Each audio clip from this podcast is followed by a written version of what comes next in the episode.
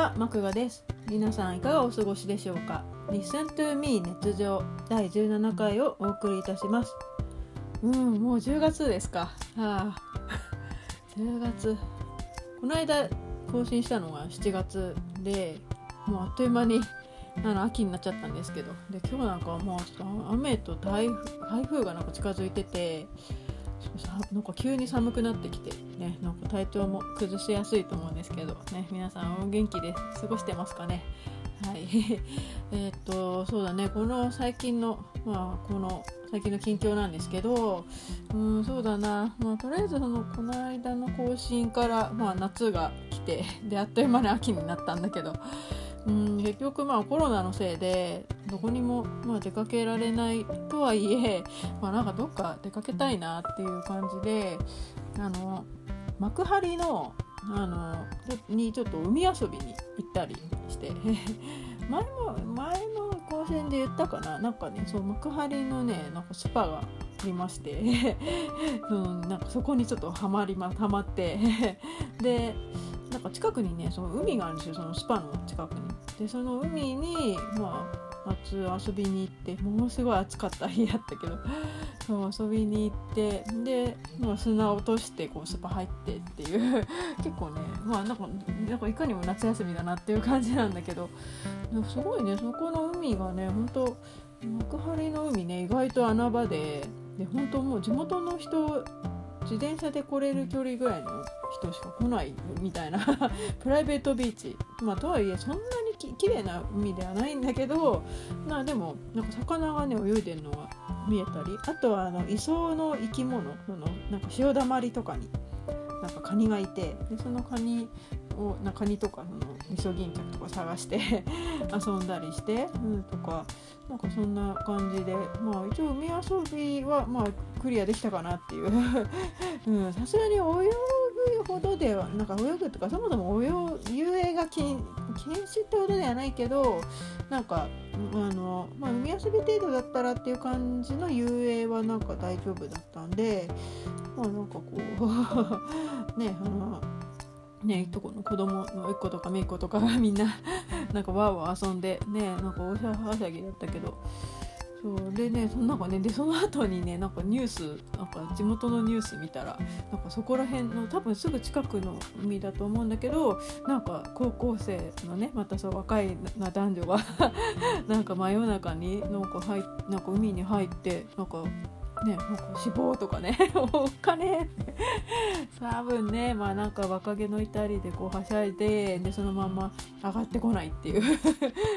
なんかねだそれでなんか遊泳禁止になっちゃったんだよね。うん。ああそっかと思って。それからねちょっと海は行ってない夏もね終わっちゃったんで行ってないんだけどねなんか夏って怖いね。なんか川でさなんかねみんななんか川遊びして結構流されて、ね、死んじゃったりとか。ね意外とねなんかみんな、ね、自然をそう海の海とか川をね甘く見てる人がそういう目に遭ってしまって。まあ、かわいそうだなっていう。そうあとえっ、ー、とそうあとねそう、まあ、9月入ってからなんだけどあの大相撲。そうや久しぶりにねそう大相撲にそう見に行って。であれですよコロナ後初初の大相撲観戦行ってきてであのこの間のそうだね両国場所でであのうんと、まあ、いつものようにそのうちの谷町の父からあのチケットの末席のチケットを2枚もらってうちの家族と一緒に行ってきたんですけどなんかもう超快適でびっくりした。なんか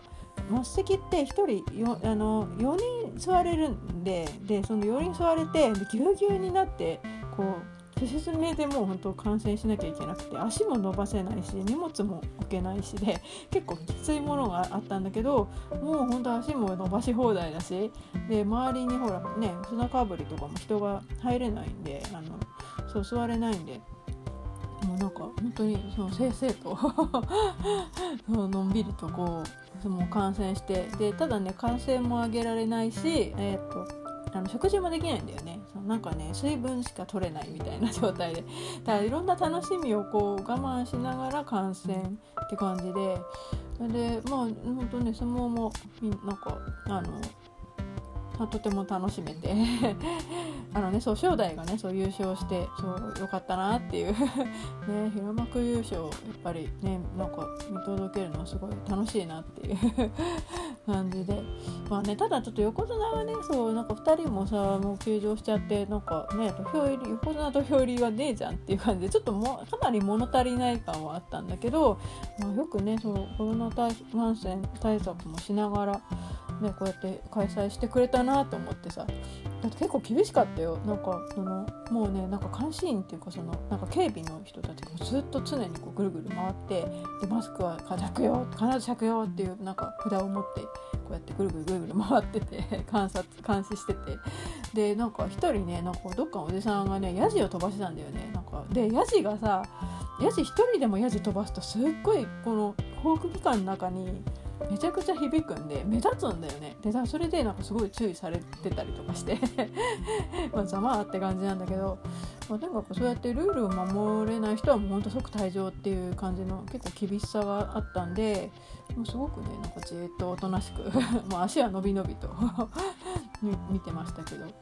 そう。あとはえっ、ー、とこれも最近なんだけどそのあのね今今っていうかその、えーとね、9月末ぐらいにその気が付いたんだけどあの東京スカイツリーがなんかあのあれも開開オープンしてなんかあれ？8周年？9, 周9周年だっけ？なんだよね。でなんかそれの記念もあってなのかあの、まあ、あとそのコロナでねちょっとお客さんがもう入場制限をしてるってこともあったらしくなんかまあなんかそんなこんなでなんか入場料半額のキャンペーンをやっててそう入場料半額ですよ。その大人でね当日いくらだっけ3000いくらとか結構高いんだよね あれとの一番上の展望台登るだけでも。でそれに、まあ、ちょっと登ってでそうだか半額なんでじゃあ行くかっつってうちの母とか甥っ子め子とか子供が連れてでそのみんなで行ってで上の方まで登って行ったんだけど結構ね人いたよ。いやいや多かった。やっぱりあれかなあのその GoTo キャンペーンでその、まあ、地方の人たち、まあ、最近だとあの東京ね発着も対象になったりとかしてでこうやってねみんな旅行してる観光客もそこそこねなんか出て増えたみたいだけど、まあ、とにかくねなんか人がすごいいっぱいでそう思ったほどいてで意外と密だったんで ちょっとね、まあ、ここわごわとしながら、まあ、あのスカイツリーのねそのちょうどねしかも晴れてくれたんだよね。なんか前日まで雨雨がなんか続いてて天気も曇りがちだったんであどうどうなのかなと思ったらちょうどね私たちが登ったその3時過ぎぐらいがすごい晴れてくれてやったラッキーっていう ものすごいいい景色が見られてそのなんかスカイツリーのね影も見られてねそのスカイツリー登って自分たちが登ってその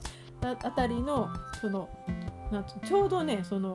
ちょうどその西日が差し掛かっているところのその影がくっきりと見えてもうちょっと感動した。前に行った時もね多分そんなにあの夕夕方とかやっぱ同じぐらいの時間帯だったかな。でもうんもうでもあの登ったのも随分前だからね。確か、うん、もう5年前ぐらいだったと思うんだけど。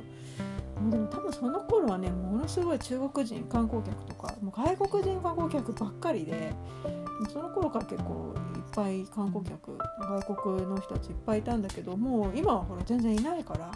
ただその観光外国人の人がいないぐらいかなっていう程度の混み具合で行ってきたでうんすごい良かった。うん、まあ、なんだかんだだから結構なんなんか出かけてんだよね。そうそう。あとあのえっ、ー、となんかその相撲の前だったかな？にあのえーと、高田馬場京成帝にあのクラファンのそうクラファンに支援して私。であのなんかこう60回プレイ回数券っていうのをそうもらえるあのコースを支援したんだけどなんかそれがね締め切りがあの8月31日締め切りだったんでなんかそれを取りに行ったり引き取りに行ってちょっとまあゲームも遊んだりして、うん、なんかね高田の馬場とか辺りまでちょっと出かけたり、まあ、とにかくまあ都内はちょこちょこ出かけてる感じかな。都内と、まあ、千葉県内か。うんでもなんか本当ねなんかこのね今のこのなんかねコロナのね感染者ずっと もうなんか減る減らない一方でさもうなんか増える一方だからちょっとこれでねなんかねここで旅行どうしようかなっていうのもあるんだけどでもちょっとうんなんかねせっかく、まあ、GoTo 使える間に1回ぐらいはね行っときたいなっていう感じで今ねちょっと実は密かに ま計画中で。で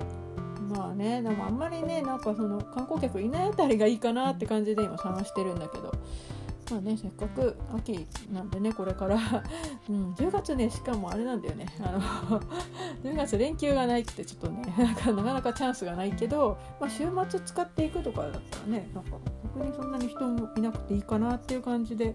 今ちょっとね検討中です。はいえー、っとでまあそんな感じで近況はこの辺までにして えっとで今回なんですけどうんと今日今回はあの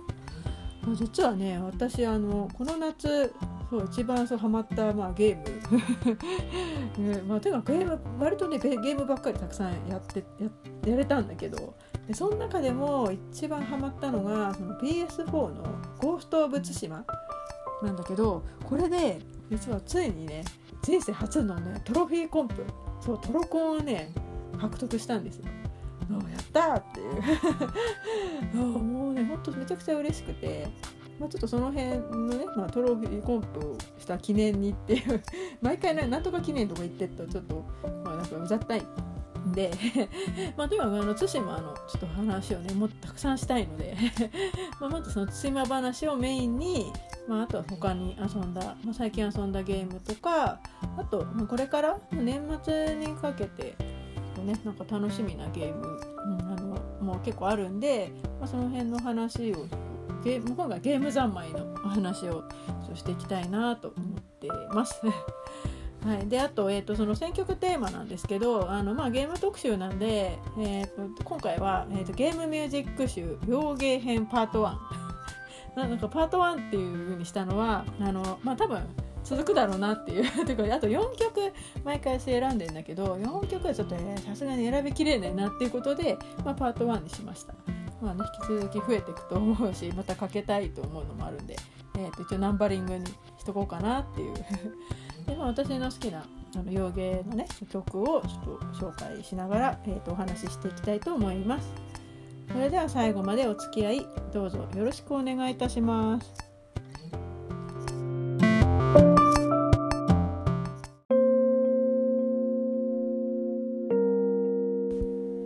はい、えー、早速対馬の話を、えーと、していきたいんですけどあの、ね、8月のね頭ぐらいまではねずっと熱盛にはまっててでもうほんとずっとそればっかり本当熱盛ばっかりやっててで毎日毎日も株価のチェックをしては あのフレンドのねあの株が高騰してるフレンドの島に遊びに行って売ったり まあ、とにかくねずっと熱盛尽くしだったんだけどなんかもうそろそろねそのちょっと熱盛のそのあの毎日こうえっ、ー、とログインしてないといけないっていうのにちょっと若干疲れが出てで、まあ、そろそろねその対馬もやらんとなと思ってではあのね対馬はねその、まあ、家族が買ったんだけどで家族の方も結構ガンガン進んでてで私はその横で見てたんだけどあのだねそのまあ、ちょっとねなんかそうやってるのを見てるうちにあちょっと私もやらないとなっていうかやりたいなっていうふうにちょっと思ってきて。であの、まあ、ちょっと始めたんですよ。そしたらもうめちゃくちゃハマって。もうね週末はねもうがっつりもうほんとあの空が明るくなるまでずっと 対馬やって56時間ぐらいとかぶつ続けでプレイして。うん、平日もね本当時間作りたいぐらいだけど大体もう夜10時くらいで私寝ちゃうんで。もうとにかく週末を使ってがっつりがっつりこうもう激ハマりで遊んで。でもう熱盛がねだからおろそかになっちゃったんだよね。でまあ熱盛だからいずれまた戻ってこれる場所であるから。でまあ対馬はとにかく今この暑いうちにやらないとっていう。と言いつつまあもうなんか大体7月のその終わりに発売日にやってもう8月にはもう大体周りの対馬やってる人たちもクリアしちゃってっていう感じでいたんだけど、まあ、でも私はちょっとそこから遅れてその対馬にはまって行ってでなんかね最初はねあの対馬やってみてなんか思ったのがそのなんか操作の癖なんかそのボタンのね操作がちょっと特殊な感じだったんだよね。うんあのまあ普通にさあの四角ボタンを押してカッチンカッチンこう 強強打と,、えーと、連打をこう繰り返してとかやるんだけどなんかそのカメラ操作の方かな。多分左スティックの方が 若干なんかちょっと癖が強くて結構誤操誤作誤なんつうあの 誤作動っていうのかな、うん、が割と多くて、カメラモードが突然なんかフェッと そう左のこの熱熱でこう、ね、熱を帯びてしまいこう操作に熱が出てこうフャッと押しちゃうとかね。なんかそういうのがねちょっとたまに出ちゃったりとかして。でなんか暴走がねすごく多かったんで のとそれとあの受け流しそのパリって言うんだよね。そう。私あんまりパリの方はなんか パリっていう言葉がそのほらゲーム用語として なんかあんまり自分個人的に馴染みがなくパリ？何？みたいな何それ？って感じでちょっと。もうなんかね。本当よくそもそもパリすらよく分からなかったんだけど、うん、なんかそういうねあのガードとかさなんか受け流しとかなんかそういうなんかもうこどっちかっていうと私は攻撃したい一方なんで あの攻めの攻めたい一方なんでなんかそういうの、まあ、そういうタイプもあってかその、えーと、防御のその、えーと、防御の技かそうその辺のねなんかあのスキルの使い方がちょっとうまく、まあ、なんか合わないかなどうなのかなみたいな感じでなんかうまくいかなくてとにかく。であとそのなんかこうやってあの、まあ、自分のそのえーとまあ、物語をこう進めていくとなんかさノラのさ猛虎がいるんですよ。なんかその辺になんか猛虎がなんかうろうろしててで一騎打ちとかこう申し込んで 戦うんだけどなんかこう追っかなくて猛虎が。なんかさ何言ってるか分かんないし。であとその拠点があるじゃないですか。その拠点って言ってその猛虎がなんかその,、えーと、それいろんなあちこちの村とかそういうところをなんかそのその自分たちでその攻め入ってそのなんか、まあ、根城にしてるんですよ。でそういうところのその拠点を、まあ、潰していってでその噂を噂っていうのはその、まあ、レベルみたいなものなんだけどその噂をねどんどん広めて上げていくっていうでそうすると肩書きが変わるんだよねそのクロードの肩書きもなんかどんどんどんどん変わっていってでどんどん強くなっていくで周りの人たちもみんな「あクロード様」みたいな「お侍様」って言って 尊敬の眼差しでこう 接してくれるんだけどなんかねだんだんだんだんそのそう最初はねだからすごいもう。もう本当だからその猛虎が怖くてでもなんかもう嫌だ逃げたいっていう感じだったんだけどなんかどうかなどうかなっていう思いつつなんかやっぱ物語がねでもすごく気になるんでその先がねでちょっとずつでもいいからとにかくまああのま、ちょっとずつでもいいからとっていうのとあとそのえっ、ー、とそう難易度をねそうなんか普通にしてたんだけどなんかちょっと難しいここの拠点なんか大きいし難しそうだなとかなんか敵ボス中ボスとかなんか出てくるんだけどその敵倒すの大変そうだなみたいに思ったらなんか優しいとかに調整しながら、まあ、ちょこちょこっとこうやってたらなんかねだんだんその操作になが馴染んできて。でその慣れてくるとねだんだんねなんか楽しいっていうかほんとそのなんだろうえっ、ー、と対馬を取り戻すためにこう やってやるぞみたいなほんと仁さんそう酒井仁っていう、まあ、主人公があ自分のキャラなんだけどその仁さんのねその気持ちになってくるっていうか 本当ねそうお侍様の気持ちになってこう なんだその感情移入もそうだしその操作がねその技をだんだんだんだんそのその覚え覚えていってで型とかもねそのなんかだんだん解放していくんだけどなんかそういうのがだんだん充実して装備もなんか途中途中でこうなんかいろんなものをこう拾うんだけど 拾った拾うっていうかえっ、ー、とまあなんかいろんなその由来のねあるなんか伝承のなんかいなんか伝伝説の鎧とか。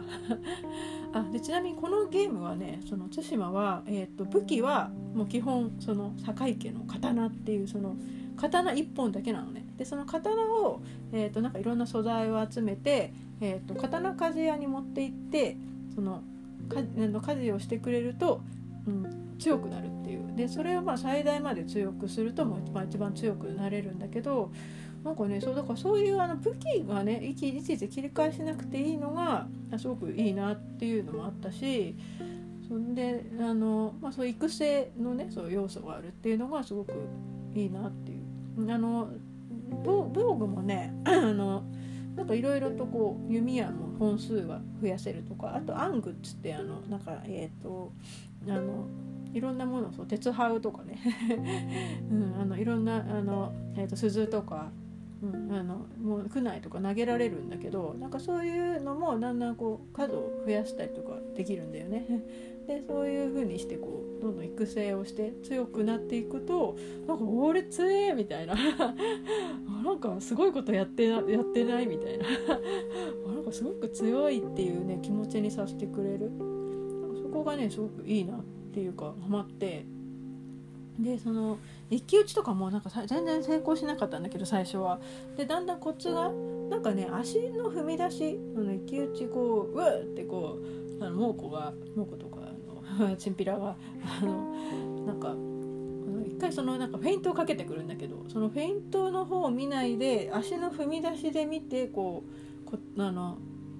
ボタンをパンチンとそう三角ボタンをファッと離すとなんかうまく決まるっていう。でもねなんかね後半ねその中盤はそれでいけたんだけど後半意外とねけあのだんだんその猛虎も強くなってきてでフェイントの具合とかがだんだんこうあのパターンが変わってきてちょっとね失敗することが多くて。まあでも別に失敗してもあの そのなんか全然あのクリアできるぐらいには強くなってたんでいいんだけど ただやっぱりその一騎打ちで成功するとなんかすごいいい気分っていうそのいい気分のその気分の良さがこうあの 続いてくれるんで続いたまんま、えーとね、野良の猛虎をこうやっつけてでちょっとねあの なんか人質になってる、ね、あの、えーと、民をねこうやな助けてあげて みたいなね。本当ねなんかもう本当なんだろう。まあ、マジでねこう感情移入がすごくて その本当に侍になったななれるってほらなんかクリエイターのこの対馬を作ったクリエイターの人たちもなんかね人生でかな、ね、一度は侍になってみたいと思わないかいみたいなところからなんかそういう発想から侍への憧れからこのゲームを作ったっていうふうになんか話してたみたいで本当にねなんかそういう侍の気分にさせてくれるっていうのがすごくなんかハマってでそのえーと、伝承の奥義とかもねだんだん覚えていくんだけどなんかそれがすごいかっこよくてなんかその周りにいる敵にすごい速さでこう切りつけるっていうのとかあとそのクロードのな方っていうのが一番強くて、まあ、なんかまあそれも一騎打ちと同じでまあなんかとにかくなんか鬼鬼っていうのかなクロードになんか何かが舞い降りていきなりバーンってその黒沢モードみたいなその、えー、とモノクロ画面が突然モノクロのなんか 嵐になってでみんな猛虎たちが「ヒー!」って「うわクロードだ逃げろ!」みたいな「怖い!」っていう感じでなんかおののくんだけどそのおののいてる猛虎たちをこうバサッバサッとこう切っていくっていうのがすごい楽しくてでもそういうのがめちゃくちゃかっこいいんだよね。本当それがもうなんかとにかくねその侍のその立ち振る舞いっていうのがすごいかっこよくてもうなんかすごいたまらんなこれっていう。でどんどんどんどんこうねあのクエストその浮世草っていうんだけどそのサブクエもクリアしたりあとはね他のそのキャラサブキャラのねあの クエストも、まあ、こうやって いろんな、まあ、クエストがあってでそれもクリアしたり。って感じでなんかもうねその ジンさんのメインクエストっていうのがジンの堂っていうなんだけどそのメインをやっちゃうと、まあ、なんかサブクエも一応そのクリア後とかでもなんか進行度関係なくあのでいつでもできるみたいな話なんだけど、まあ、ある程度進んじゃうとなんかあの今のこのなんつうのかな、えーと、ジンさんのこの、うんと、ステータスで、えーとステータスでなんか聞ける話みたいなのもなんかあんのかなみたいな具合でその結構ねそのメインそっちのけでねその浮世草ばっかり やっててあとねその探索にすごいハマってその探索の要素がこの対馬はすごいたくさんあってまずその人を巡りそのお風呂入ってでなんか思うことっつって なんかなんかいろんな選択肢が出てでその何か誰かについて思ったりそう何かについて考えなんか思ったりっていう。なんかねそれがすごい面白くて。でその選択肢をこう読むのも楽しいしその、ね、お風呂入ってこう記録が、ね、体力体力が上がった記録は違うか。体力がそうのゲージが増えるんだよね。なんかそういうのもすごい楽しいしあとあのそう和歌を読む読めるんだけどこのゲーム。そう和歌を読むっていうのがねものすごいねこれ斬新だなと思ったのはその、まあ、和歌読みのスポットがあってそこをまあ見つけるんだけどでそこでこう和歌を読むんだけどだからその周りを見回してその一つテーマが最初なんかなんだろうえっ、ー、となんかいろ一ついろんなテーマが毎回そのそのすあのスポットによってあの変わるんですけどなんかそのえっ、ー、とそう死死に対して思うこととかね。そうなんかそのこれからねそのえっ、ー、とね時代なんかこういう大事なシーンに行くに伝ってなんかそのその心持ちみたいなのとかあとその景色をそれそれを景色にこうなぞらえてあの言葉を選んでこの紡ぐんだけどなんかそのね言葉の紡ぎもね結構まあ適当に、まあ、なんとなくニュアンスでどんな言葉を選んでも一応それっぽくなるのはすごいなっていう。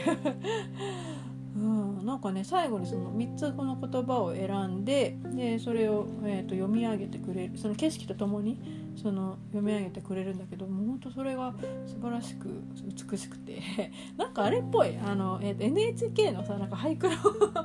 俳句の番組って見たことある人いるかな。なんかああんな感じ。あれもなんか景色がこう映ってで、えーとテロップで縦縦の筆が 筆文字のテロップでこう誰々の歌みたいなのがこう読まれるんだけどなんかああんな感じ。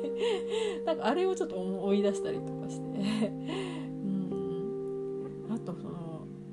あの稲荷の祠。そうお稲荷さんをねそのあの探すんだけどそのお稲荷さん探しをするんだけどそのね狐がねめちゃくちゃ可愛くて本当たまらんだよ。たまらんですよもう。狐に本当ハマってしまって。なんかさその祠のお参りその狐がねなんか待ってんのね。なんかイチョウの木の下で。でイチョウの木を見つけると、まあ、目印で。でその狐を追っかけてくんだけどこうやって追っかけて見つけてでパンってこうやってお参りするとで後ろでさ待ってんだよねその狐が。なんか座って待ってて。で撫でるって出てきて。で撫でるともうほんとめちゃくちゃ可愛くてそのしぐさが。もうこうやってちょろっと見て尻尾をくるんとして「寝ちゃん」と「キャンケンケン」って帰ってっちゃうんだけど。もうほんともう可愛すぎてずっと追いかけてた。そうただ狐どこに帰んのかなみたいな感じで 帰ったりして。うん。でなんかその後あの開発者インタビューをねそのネットのやつで読んだんだけどなんかあの仁さん役のオーディションでその焚き火を囲んで食事中囲んで囲んでたらその食事中にその現れたその狐になんか餌をあげるっていうそのの、ね、なんかシーンを、まあ、テストでやったらしくて。でその時のその演技がすごく良くてなんかそのえーと、仁さん役にその選ばれたっていうその、まあ、大輔辻っていうなんか日系のあの、はい、このかあのアメリカで活躍してる俳優さんなんだけど人があのが、まあ、なんかすごくその演技がその時の演技が素晴らしくてなんかその演技に触発されて狐がその祠まで誘ったりとかあの慣れたりするっていうその要素が生まれたっていう話だからあだから本当すごい大事な ものすごい大事なあれだったんだなってシーンだったんだなっていう。もうなんとかそのなんか狐愛がすごいなと思ってこのゲームの。なんかねクエストの中でもねなんか狐のそのにまつわるそのちょっとちょっと悲しい若干悲しめなエピソードがあって なんかそういうのとかもなんかそうちゃんと織り込んであるっていうのがなんかその思い入れがすごいなっていう。そうで、まあ、とにかくねなんかそのサブクエとかそのそういうもう寄り道要素がすごい多くてもうそこにずっとハマってたんだけど。でそのサブキャラのねその物語っていうのもあってでこれがねまた泣けるっていうかねもうなんか救いがなくてね本当泣けるんだよね。なんだろうあの、まあ、ジンさんのその物語そのえっ、ー、とまあ、まずそのうんと菰田の浜でねその死に死にかけて でその死にかけたところがなぜかまあ蘇ってクロードとしてね 冥冥府冥府の冥に人って書いてクロードって読むんだけどその、まあ、クロードとして蘇ってで誰が、まあ、なんかとなんか突然なんかクロードお前はクロードだなみたいな風に言われるんだよね。うん途中から。で、まあ、そうやって蘇ってでまずその志村志村のねおじさんそのおじ上って呼んでるそのえーとまあ、唯一のその仁さんの身内の志村のおじさんを、まあ、とにかくそのあの コトンハンっていうその、ね、あのあのハンチンギス・ハンの孫だかなんかの そうそいつにねそのさらわれちゃったんで、まあね、救ってやるっていう。でその救った後はえっ、とまたねその、えーと、コトゥンのそのをどんどんどんどんこうあの攻めていくんだけど でそうやって攻めていくにつれなんかそのうんととにかくその対馬をね救うためには もうこうせざるを得ないっていうところでのそのクロードのその闇の技あの例えばその区内とかねその暗具なんかもそうなんだけどあのこう息を潜めてねその暗殺そう闇討ちするとかね。だから要するに武士っぽくない振る舞いそのをとすごく咎められるんだよね。その志村のおじさんに「お前は武士の誉れはないのか」っつって。でずっとその武士としてね育ててもう武士イコール誉れっていう。その誉れ誉れのねその あの誉れとそのクロードの間でこうなんか揺れていくんだけどでそのまあなんかその辺のね揺らぎっていうのかなその葛藤みたいなのをこう一緒にこう描あのサブキャラのね物語にまた一緒にこう同時進行でこう動いていくっていう話がなんかそのストーリーのこの自然さがすごく素晴らしくて。でそのサブキャラもね別にあのなんだろう。集中して進めなくてよくてでもうなんかその時の気分であなんかじゃあここまで行ったからじゃあ次こっち進めようかなみたいな感じでその対馬のその地図の上で、まあ、次ここみたいな感じであのあのポイントが現れるんだけど。まあなんかこの辺まで近くに来たからじゃあちょっと政子のとこ行ってみるかみたいな 感じでなんかあのそうなんかね自分のペースでサブキャラの物語をこう進めていけてでねその あの一個ずつまあこうやってやっていくんだけどなんか一個やるとねずっと追いかけたくなっちゃうのがちょっと辛かったなっていう ね面白くてそう先が気になるっていう感じで。でそのね石川先生っていう人がいて、まあ、弓矢の殺人なんだけど、ね、この人のなんかその弟子の巴っていうなんか女あの女のねその弟子がいてでその弓矢の達人がいてでその巴がねずっと 名前がねもうしょっちゅうそのこれは巴の仕業だなとか言って 石川先生がねなんかその弓の練習場のその猛虎のところの猛虎に弓をその巴がその裏切って猛虎に弓を教えてるらしいんだけどでそれのねあのその足跡をどんどんたどっていって「ともえともえ」ってみんなその言うんだけどなんか全然巴のその顔どうか姿が全然現れなくてもうなんか全然顔出ないしであなんか巴いたとかって思ったらなんか狐の応援かぶって、ね、遠くにいたりとかして 見えねえじゃんみたいな感じで。でとにかくねなんか巴のねもったいつけがすごくて。なんかもうもどかしいよね本当に。もったいつけすぎるよっていう。でなんかその巴役のねその吹き替えをしたその俳優さんなんか女優さんもなんかそのツイッターでなんか名前はよく出てるのに姿は似せない巴ですって言ってて ちょっと笑っちゃった。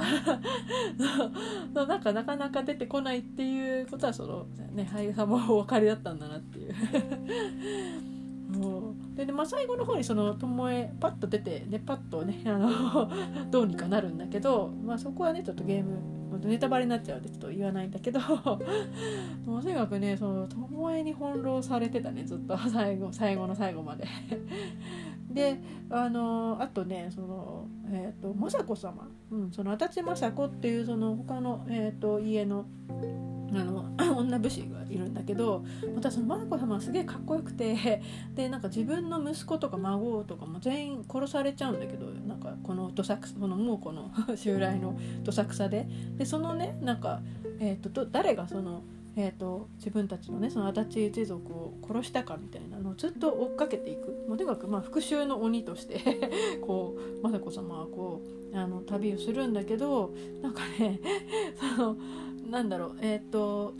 まあ、ここまでは言っていいかな。実はその雅子様をその雅子様というかその雅子殿を、えーとの一族を殺したのはその実はね身内だったっていうか身内というかねその、えーと、誰かまあそういうなんか裏切り者の家臣がいてでそいつのなんか何人かがその、えーと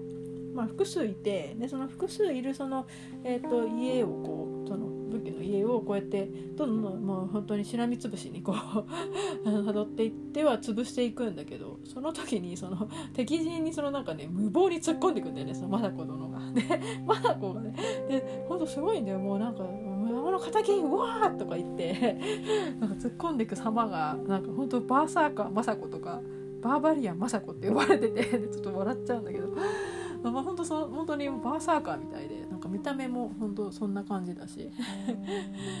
でなんかそれそうやってねなんかバーバリアンだのバーサーカーだの呼ばれてることになんかその雅子役のその声優さんもなんか研究しててツイッターで。あなんかそういうねバーバリアンとかバーサーカーっていう言葉があるのを初めて知りましたみたいな なんかそんなのきっかけでなんか初めてこの単語を知ったみたいな話してて。うわーなんかすごいなっていう。であとねそのまあ、他にもなんかいろんなキャラがいてなんか龍造っていうねなんかそのディンさんのねなんか幼なじみのあの、えっとえっと、菅川州の,、まああのえっと、頭頭なんだけどなんかねそこのその龍造とのねその関係、うん、あの幼なじみのなんかそのえっとまあ、その昔なじみのね話がちょこちょこっと出てくるんだけどなんか結局ねそのなんだろうもうちょっとそこら辺のエピソードをね盛り下げ掘り下げてくれないとどのぐらいのそのしなんか親友なのかっていうのが若干ちょっと消化不良のままだったかな。ただその龍造はやっぱりその、えーと、時々こう出てきては、まあ、結局その、えーとまあ、古典ファンにその、まあ、買われてであのそっちの方についてついちゃうんだけど、まあ、なんかそういうののねそのジレンマみたいな のをなんかそのいろいろ描いててであね、もう少しねだからその仁さんとそのね龍造のそのえーと、その仲良し度もうちょっとも仲良しな感じのとこもうちょっと見たかったなっていう のがあったりとか、うん、もう他にもねもういろんなその浮世草も含めていろんなエピソードがあるんだけどなんかあのなんかねあのみんなねそのクロード様のことをそのすごいって言ってる人もいればなんかあの人ちょっと怖いみたいな。その要するにそのおじ上みたいになんかあのその前誉れがないのかっていうその武士っぽくないみたいなことに関してなんか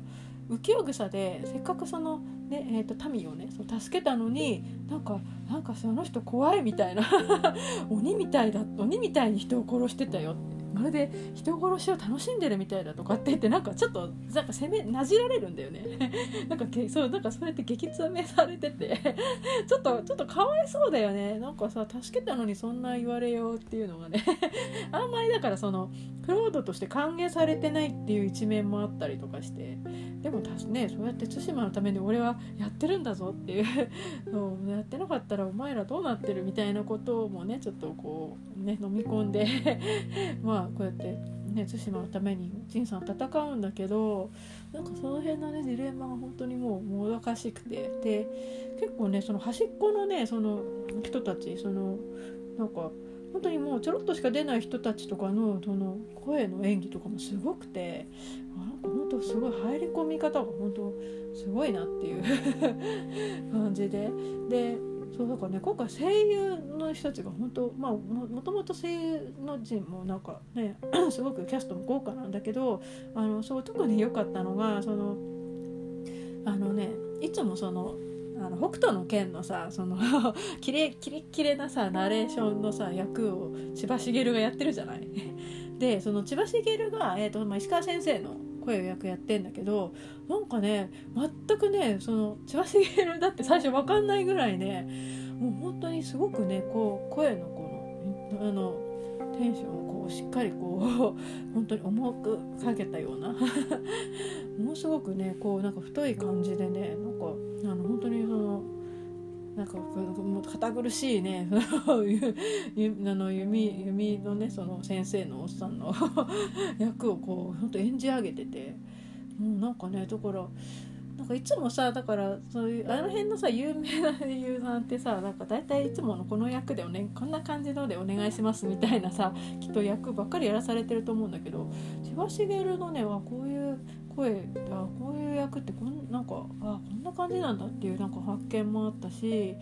あとねえっ、ー、とあのタカっていうえーとまあ、ユナっていうその、えーとまあ、ヒロイン的なキャラがいてでその弟のタカっていう、まあ、刀鍛冶のあの 弟のタカってキャラがいるんだけどそのねタカがね、えーと、山口勝平が演じててでその山口勝平の声ももう本当なんかあの人さもう結構いい年のはずなのにさもうずっとその少年とか青年の声やり続けてるじゃん。ね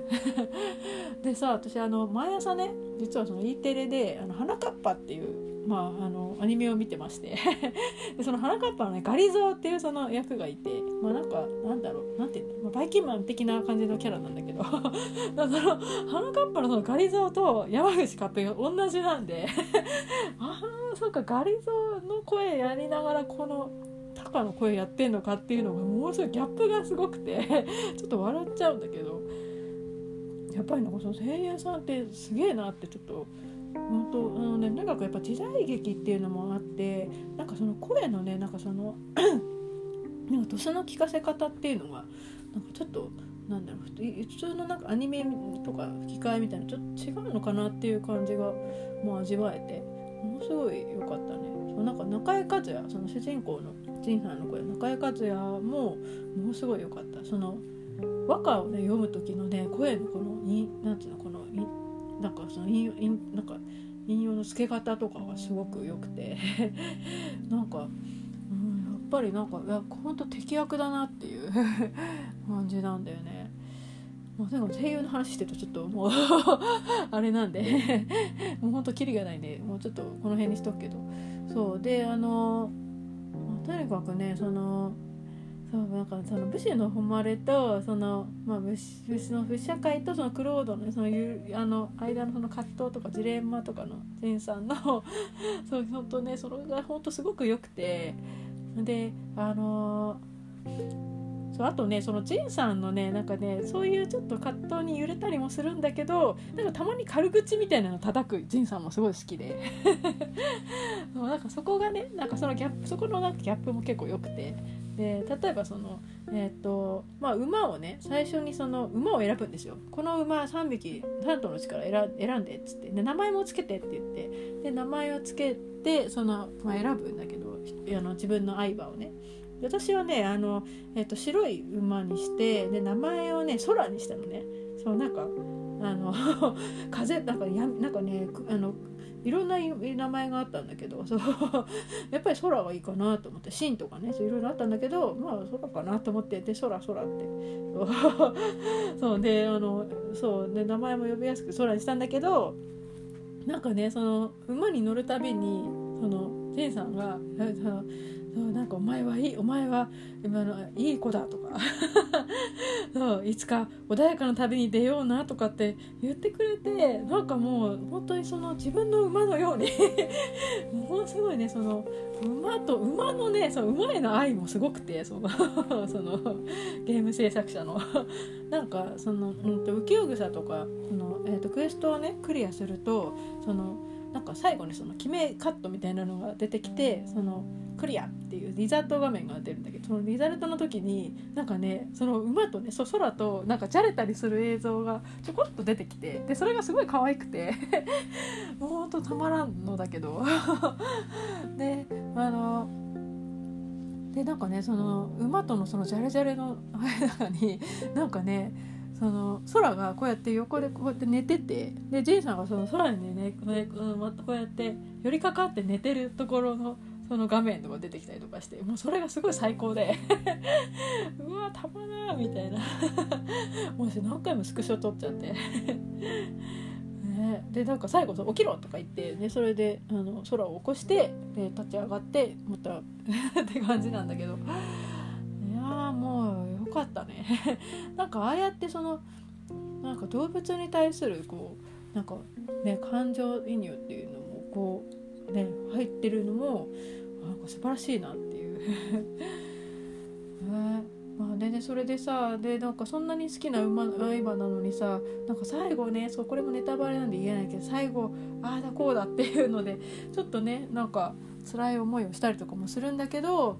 でもなんかそう本当にねこうやってね自分の乗っているその馬にね思いか思い入れが強くなるっていうのは、ね、なかなかないなっていう。あれぐらいじゃない？本当その他のゲームちょっと分からない。あれだけど、ね、あのゼルダの伝説でいうねそのエポなんか。とかね。そうなんかね馬ね本当いいよね。マイマイ相葉がいるってすごいいいなって思って。でそうあとねえっとそうちょっとねその桃子についてねちょっとお話もしたいなと思って。もうちょっとわこんなもう30分も話してる。えっとねそれでその桃子の話をしたいんですけどであの桃子もなんか最初さすごいなんかもうおっかないなんかほんと横綱みたいなさでっかいさ やつとかもいてさなんかこう何言ってるか分かんないし怖えみたいな感じなんだけどなんかさその拠点の拠点に行くとさなんかいろんなその猛虎仕草っていうか その猛虎のなんか人たちのその生活をねちょっと垣間見えるようななんかあのなんかモンゴル文明っていうのかな？を結構見られるのね。まあ、そあれはモーコの品っていうそのなんかあの、まあ、コレクティブアイテム。その、えーと、収集アイテムとかのにもちょっと現れたりしてるんだけどなんかさそのよくそのモーコの拠点とか見てるとなんかすごい丁寧な暮らししてんなこいつらっていう。ねなんか丁寧な生活がねちょっとよく見えたりしてなんかそれがすごくなんか新鮮だなっていう。なんかさ魚が散らばってんだけどすごい綺麗に食べてたりとかして。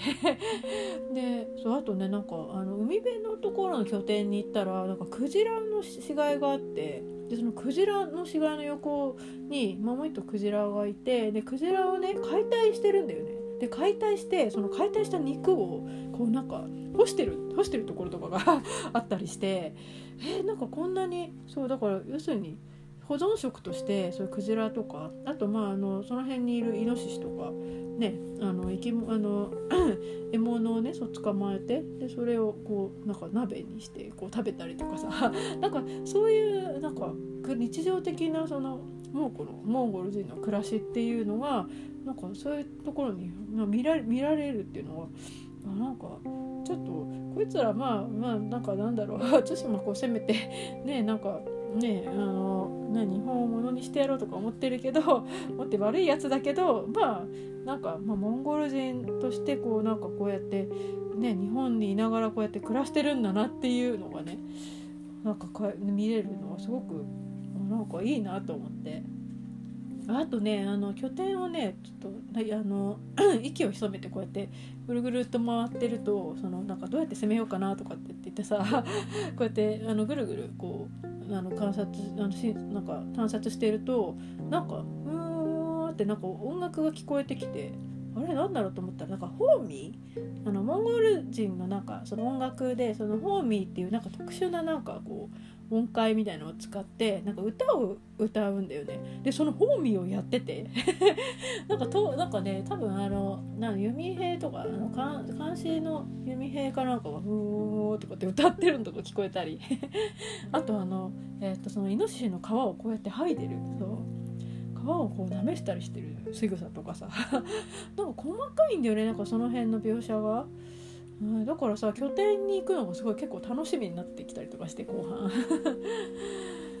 あとさなんかモンゴル語もさなんかすごいとなんか面白いなと思ってあのなんか時々こういつも同じフレーズがこう出てくるんだけどなんかその弓兵がそのどうしようどうしようとかって言うんだけどその どうしようどうしようがもうずっと頭から離れなくて。なんでもどうしようどうしよう言ってんだろうと思ったらなんかあの調べたらあのなんだろう弓弓をこれから撃つからそのシカゴにいる仲間に「よけろ」って言ってるらしいんだよね。そう「よけろ」よけろって言って。でそれはどうしようっていう言葉らしいんだけど。あと「チンハルオ」っていう「チンハルオ」ってなんかあのちょっと鈴とか投げたりあのするとなんかあとつぶつ投げたりとかあのちょっとなんかあ見つかったみたいな感じでこうなんかあの気配を察知された時に「チンハロー」とかって言ってるのが この「チンハロー」もねなんかすごい気になってでこれはなんかあの「お前見たか?」っていうなんか仲間うちのなんかそういう言葉らしくて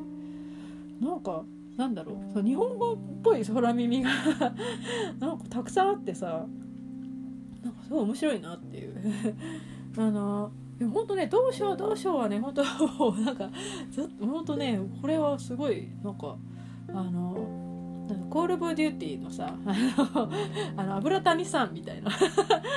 油谷さんも結構ショックだったけど。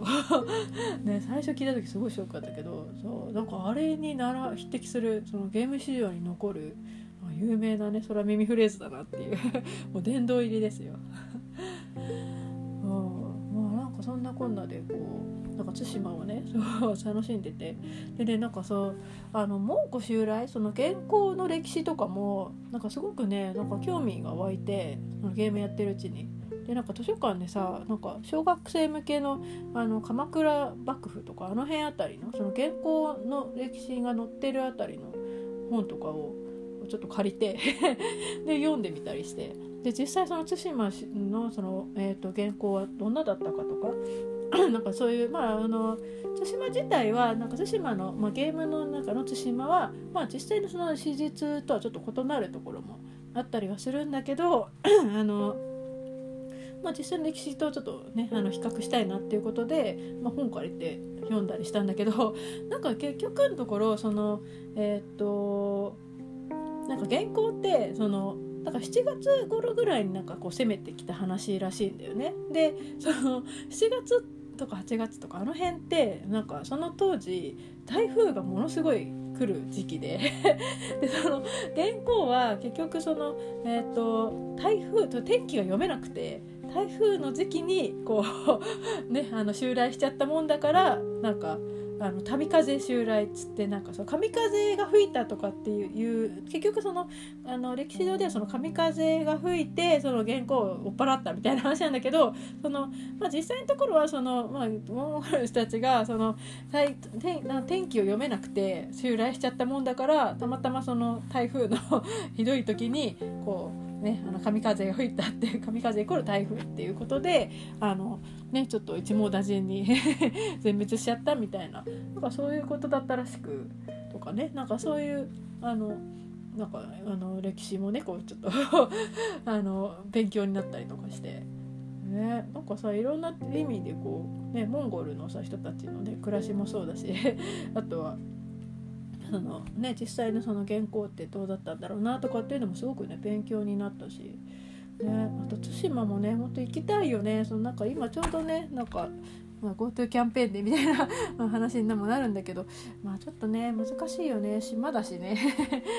ねすぐに行きたいっていうわけにはいかないけどでも本当すごく景色が素晴らしいとこだっていうのが分かったんでなんかいつか行ってみたいなっていうちょっと目標もできたしね、うん、すごくいいなっていう。まあ、でそれでそんなこんなでそれでそのクリアと同時にそトロフィーコンプをしたんですよ。なんかねあのそうだからあれ？えコンプできちゃった？みたいな感じでちょっとびっくりしたんだけどなんかどうやらそのね対馬ねそのえっ、ー、とまあなんかあの普通のゲームってさ大抵そのトロフィーの要素ってあのなんか難易度ハードでクリアしたとかさなんかちょっとそのハードじゃないハードでクリアしないと手に入んないあのトロフィーとか実績ってあるじゃん。なんか対馬はねそれが全然なくてでもうほとんどがねだからその技とかその自分のスキルをこう最大限まで上げたとかあとはその拠点をね全部攻めたとかあの そのえーと、あるエリアのそのところエリアを全部制圧したとかね。そのなんかその普通にのゲーム進行してればクリアできるぐらいのそのあのあのトロフィーゲットできるぐらいのものばっかりで唯一難しいのは何だっけなあの なんかねあの高いとこからねもうこう蹴り落とすっていう。なんか蹴りのその技があってその型の中で。なんかあの槍の方だったかな？槍の方のなんかその蹴りをやるできるあのスキルがあるんだけど。それでなんか高い高台なんかそのえっ、ー、とあの崖の上とかさなんかそういう物見のそのあの蔵とかああいうところから猛虎を来た猛虎をこうやってガンって そう蹴って落とすっていうのがあの結局なんかそれはねやゲームやってる途中に手に入れてたらしく。でそれあそれやんなきゃだなとかと思ってたらなんか全部そうクリアと同時にトロコンできたんで あやったと思って。なんかねだからねちょっとトロフィーコンプやったことないっていう人はちょっと対馬ぜひやってみたらどうかなっていう 感じでちょっと進めたいんだよね。であのなんかね難易度がね優しいとかそのあの普通とかあと万死っていうあのもうあの敵も味方あの敵も自分も1回であの一発で死ぬっていう モードもあってこっちは結局ねためお試ししかやってないんだけどなんかそういういろんなその初心者に向けてもあのそうこうやってできるっていう難易度にしてあるんでなんか すごく優しいゲームだなと思って。うん、なんかだからその難易度が高くないそのトロフィーも含めて難度がさほど高くなくしてるっていうのはすごくいいなと思ったんだけどただその、えー、と2周目の要素がねそのあのこのゲームちょっとないんでもう私もだから一通りその全部クリアしてトロコンした後何しようかなと思ったらあの浮世草になには乗らないなんかミニイベントっていうのがあってなんか例えばあのえっと、どどっかね墓地に行くんだよね。で墓地に行くとなんかこなんか何か落ちててでそれがなんか手紙が落ちててでその手紙のなんか内容によるとその え誰々のそのまあなんか誰か妻に向けてのなんか手紙だかなんかででお前のねあのお前のあの墓にねこう何か備えなきゃとか言ってなんかその男のその妻に対するその男の願いをね最後叶えてあげるみたいなちょっとしたミニイベントとかあとはなんか女武士かなんかがなんかとところどころで出てきてでその辺の物語を追ったりとかっていうのもあったりなんかねあのあなんかさこんなに物語あったっていう ちょっと覚えてないのも途中でほら結構クエスト進めるのでいっぱいになっちゃってちょっと見逃してるのあったなっていうのがいくつかあってでそういうのもちょこちょこっとやって でもう大体クリアしたかなみたいな。もうなんか久しぶりにね2チャンネルを見たりして。そうそうもうなんか2チャンなんてほとんどもう見ることもなくなっちゃったんだけどもう基本ロム線なんで私は。であの2チャンネルで結構いろいろ情報が載ってたりとかしてるんで、まあ、その辺読んだりとかしてで大体だからもう物語も全部追ったのかな？で、まあ、だからさあの もうなんかやることもなくなっちゃったんでその まあなんかあのもう早くね2週目やりたいなとも思思ってたらあのそう実はねそう10月17日つい先日10月17日にそのマルチプレイのあの、えー、にそのマルチプレイと2週目が無料アップで来るぞっていうニュースが出てきて。でそうだから2週目やったっていう。マルチプレイもねすごい楽しみなんだけどでもなんか2週目があるっていうのもすごい嬉しくてほんと楽しみ。だからそっちのトロフィーもあるといいんだけどな。うんなんかねトロフィーもねほんとねなんかさ私今までそのいろんなゲームやってもなんか結局中途半端でまあね下手なんで 中途半端で終わらせてきたけどなんか初めてそのこんなに思い入れのあるゲームでなんかトロフィーもコンプできたっていうのはすごくなんか自分で感動して ね、自分で自分を褒めたいですっていう気持ちなんだけど、うん、あそうなんかねあとその対馬のトロフィーでねあのあるね仲間の墓前で尺八そうなんかこのゲーム尺八が吹けるんですよ。尺八吹くと天気が変わるっていうだけなんだけどなんかその尺八嘆きの嵐っていう曲なんだけどそれを吹くとねなんかトロフィトロフィーが入手できるんですけどなんかそういうのをちょっと混ぜる混ぜてるのもなんかなんかいいなっていうその ねなんかその武士のさね、なんかそういうなんかなんだろう切なさっていうか。ねなんかいろんなとこをこう垣間見える。本当なんかいいゲームだったなっていう。ね。あもうなんか対馬だけでこんなに話してしまった。あのこの間の熱盛みたいになんか長くなっちゃったけど。まあなんかそんなこんなで、まあ、対馬ロースト・オブ・対馬の、えお話でした。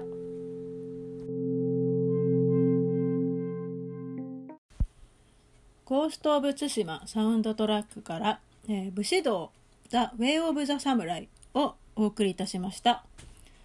これねゲームサントラが Spotify にも配信されててでも本当毎日のように聴いてるんですけど なんかねもういろんなあのキャラクターのテーマソングみたいのもあってでこれの曲はねあの猛虎の拠点にそう乗り込んだりあとその野良の猛虎と戦ったりする時に流れるんだけどなんかこれかかるとねなんかすごいテンションがすごいなんか激高になるんだよね なんか「うわっ!」てかっていうさあの掛け声とかせかっこいいよね まあ、なんかさあのなんだろう対馬はそのまあ外国のねそのあの まあ、クリエイターたちで作られてで日本ちゃんと日本の方でもしっかりこうえーと、SIE のなんか、えーと、チームがちゃんとしっかり監修とか、うん、日本語の監修とか和歌のね監修なんかもすごいちゃんとしっかりこう専門家とか入れてでもあらゆるその専門家をこう導入してこの日本のねこの文化をこうね世界をかかいなんか描いてる表現してるんだけどなんかさあの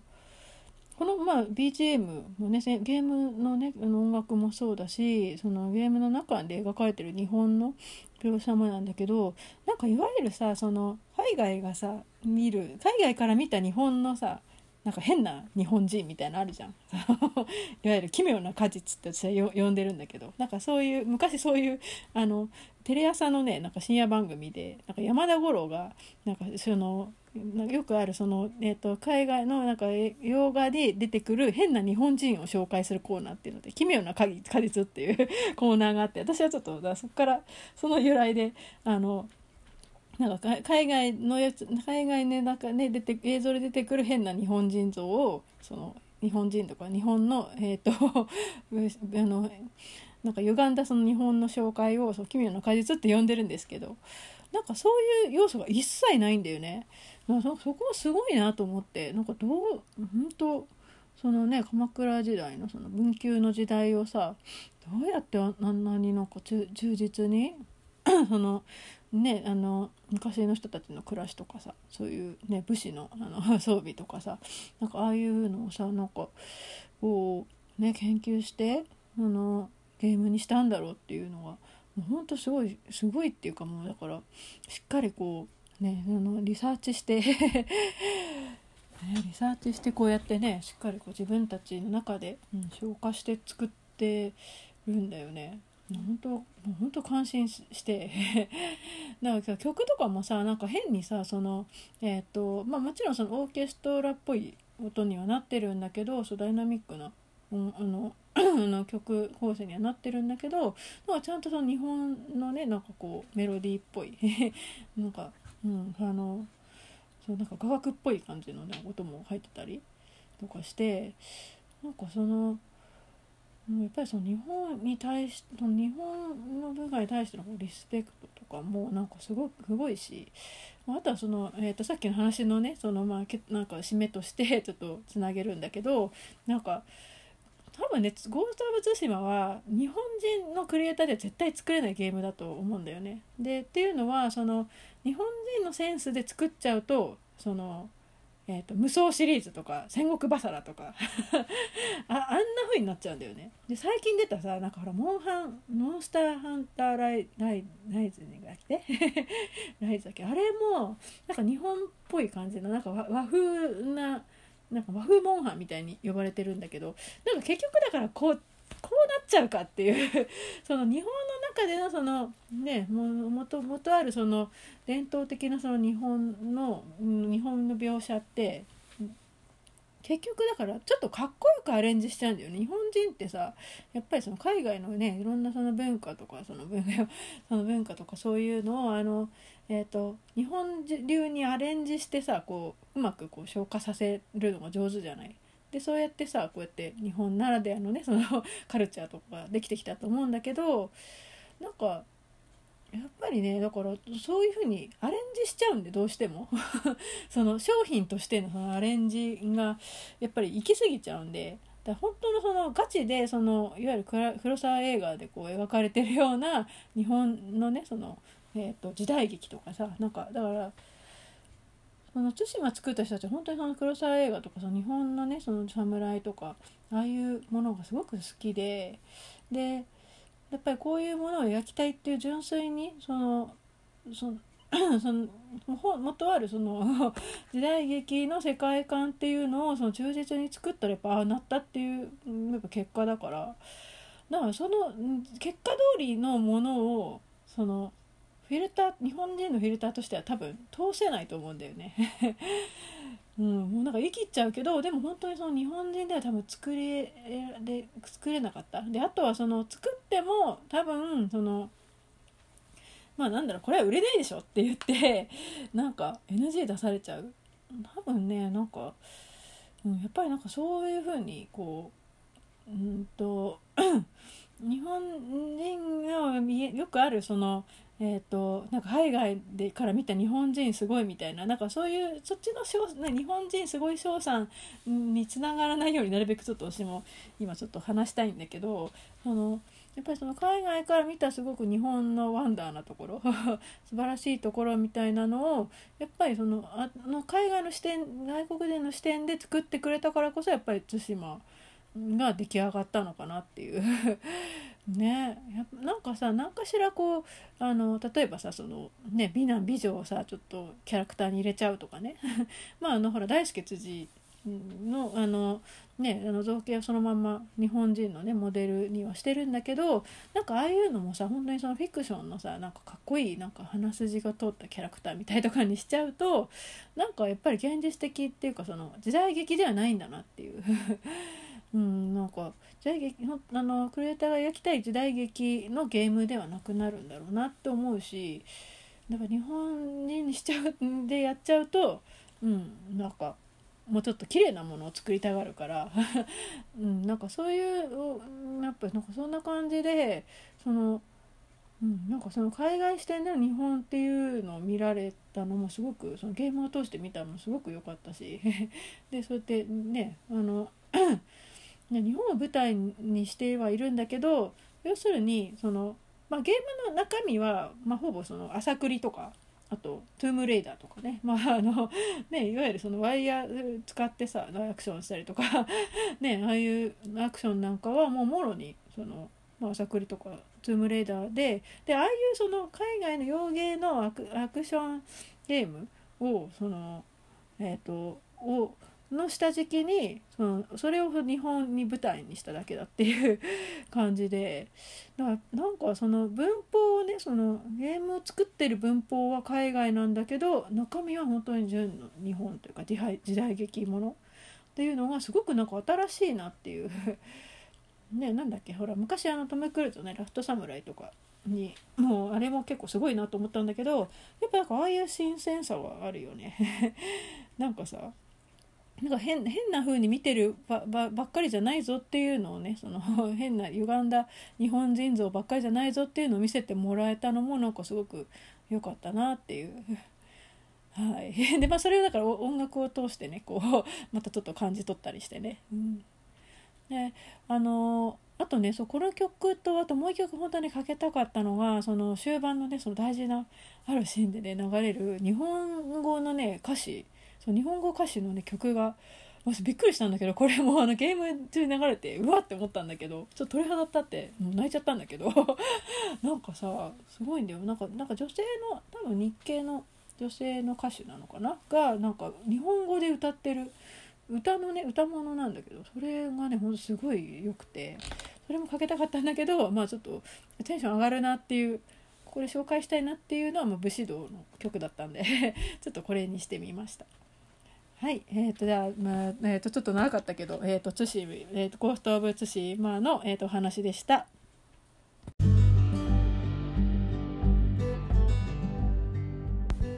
はい、えー、対馬話がね長くなってしまったので えと今日からちょっと巻いていきます、えーと、最近遊んだゲームあれこれなんですけどもうねまずどっから行こうかな。あのザ・ファーストツリーから行こうかな。えっとこれはねあのなんか対馬やってたらさもう狐の愛がもうものすごく高まりすぎて なんかもう狐可愛いなっていうもう狐をめでたいっていう。でそういえば結構狐が出てるゲームって意外とたくさんあってそう狐が主人公っていうか狐になってこう冒険するゲーム。狐ゲーがねよく探すとね結構あるんですよ。で最近のゲームもたくさん出てるんででそういえばあの以前ねなんか セールの時に購入したあのスイッチのね「そうザ・ファーストツリーっていうそこでまだ狐になるゲームなんだけど 狐で冒険するゲームなんだけどそうこれあそういえば積んでるなと思ってでそれちょっとやってみたんですよ。でやったんだけどなんかねそのいわゆるなんかまあナラティブ系ゲームっていうのそのちょっとなんかエモい エモエモな感じのゲームで。で最初まあなんか狐がなんか子供の子狐かなんかが死んでて。でその狐の親親狐その母狐の物語なんだよね。でこう物語をこう辿っていってでなんか遺跡みたいなところに出てきてでその遺跡をこう掘っていくとなんかいきなりなんかナレーションが流れてでなんか男女のナレーションが英語で流れるんだけどでそれで、まあ、字幕で読めるんだけど なんかその繰り返しで。でなんかどういう話かっていうとなんかそのえーと、その子供を失ったその母狐の、えーと、物語冒険と,、えーと、その実際のその、えー、となんかゲームの中で語られるなんかその主人公っていうのはその男性のねそのとあとその女性のなんか話がこうずっとこうえ同時進行で なんか僕は子供の頃こんなんででこうだったで父親との思い出がああだこうだって ってなんか言うんだけどなんかそのえっ、ー、とその男性がしゃべしゃべってるその男性の記憶思い出を、えーと、その母狐が、えーと、辿っていく。例えばなんかその なんかその遊びなんか遊びに使ったその道具とかあとなんかいろんなそのアイテムがねアイテムを掘り返すんだけどそのアイテムとかそのし、えーと、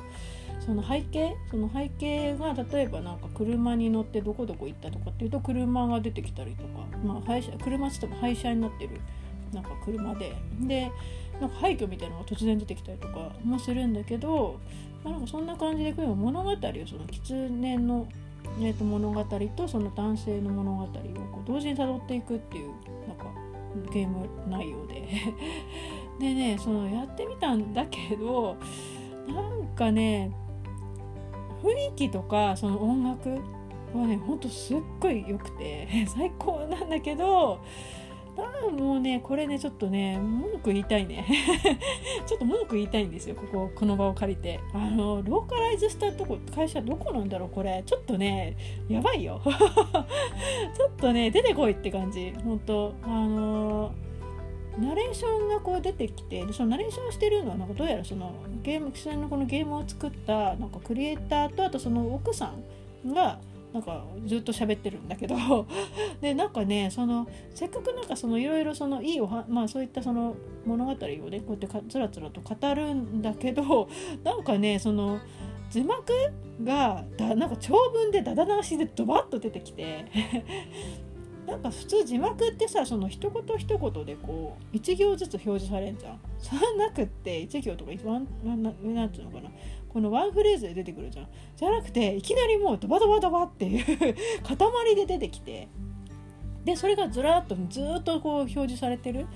んだけどなんかねちょっとそれがねちょっとよよくないっていうかなんでこんな風にしちゃったんだろうっていうちょっとがっかりで。からせっかくさそのえっ、ー、と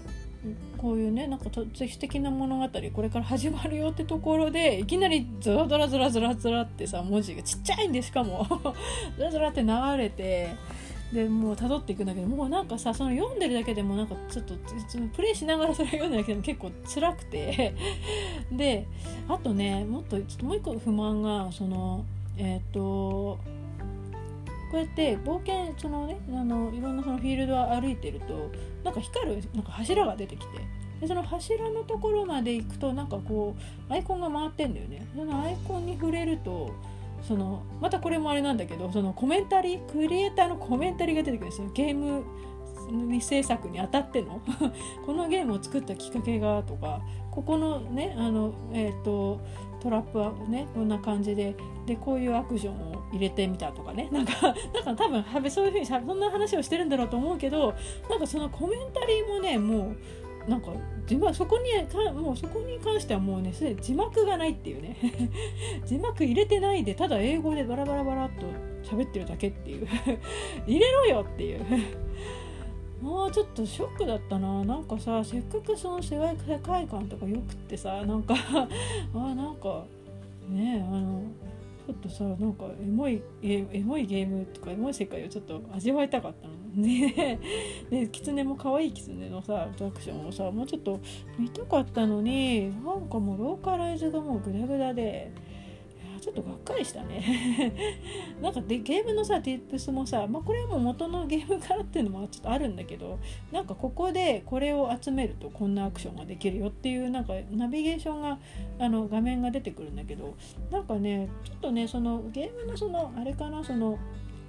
えーとまあ、ちょっと操作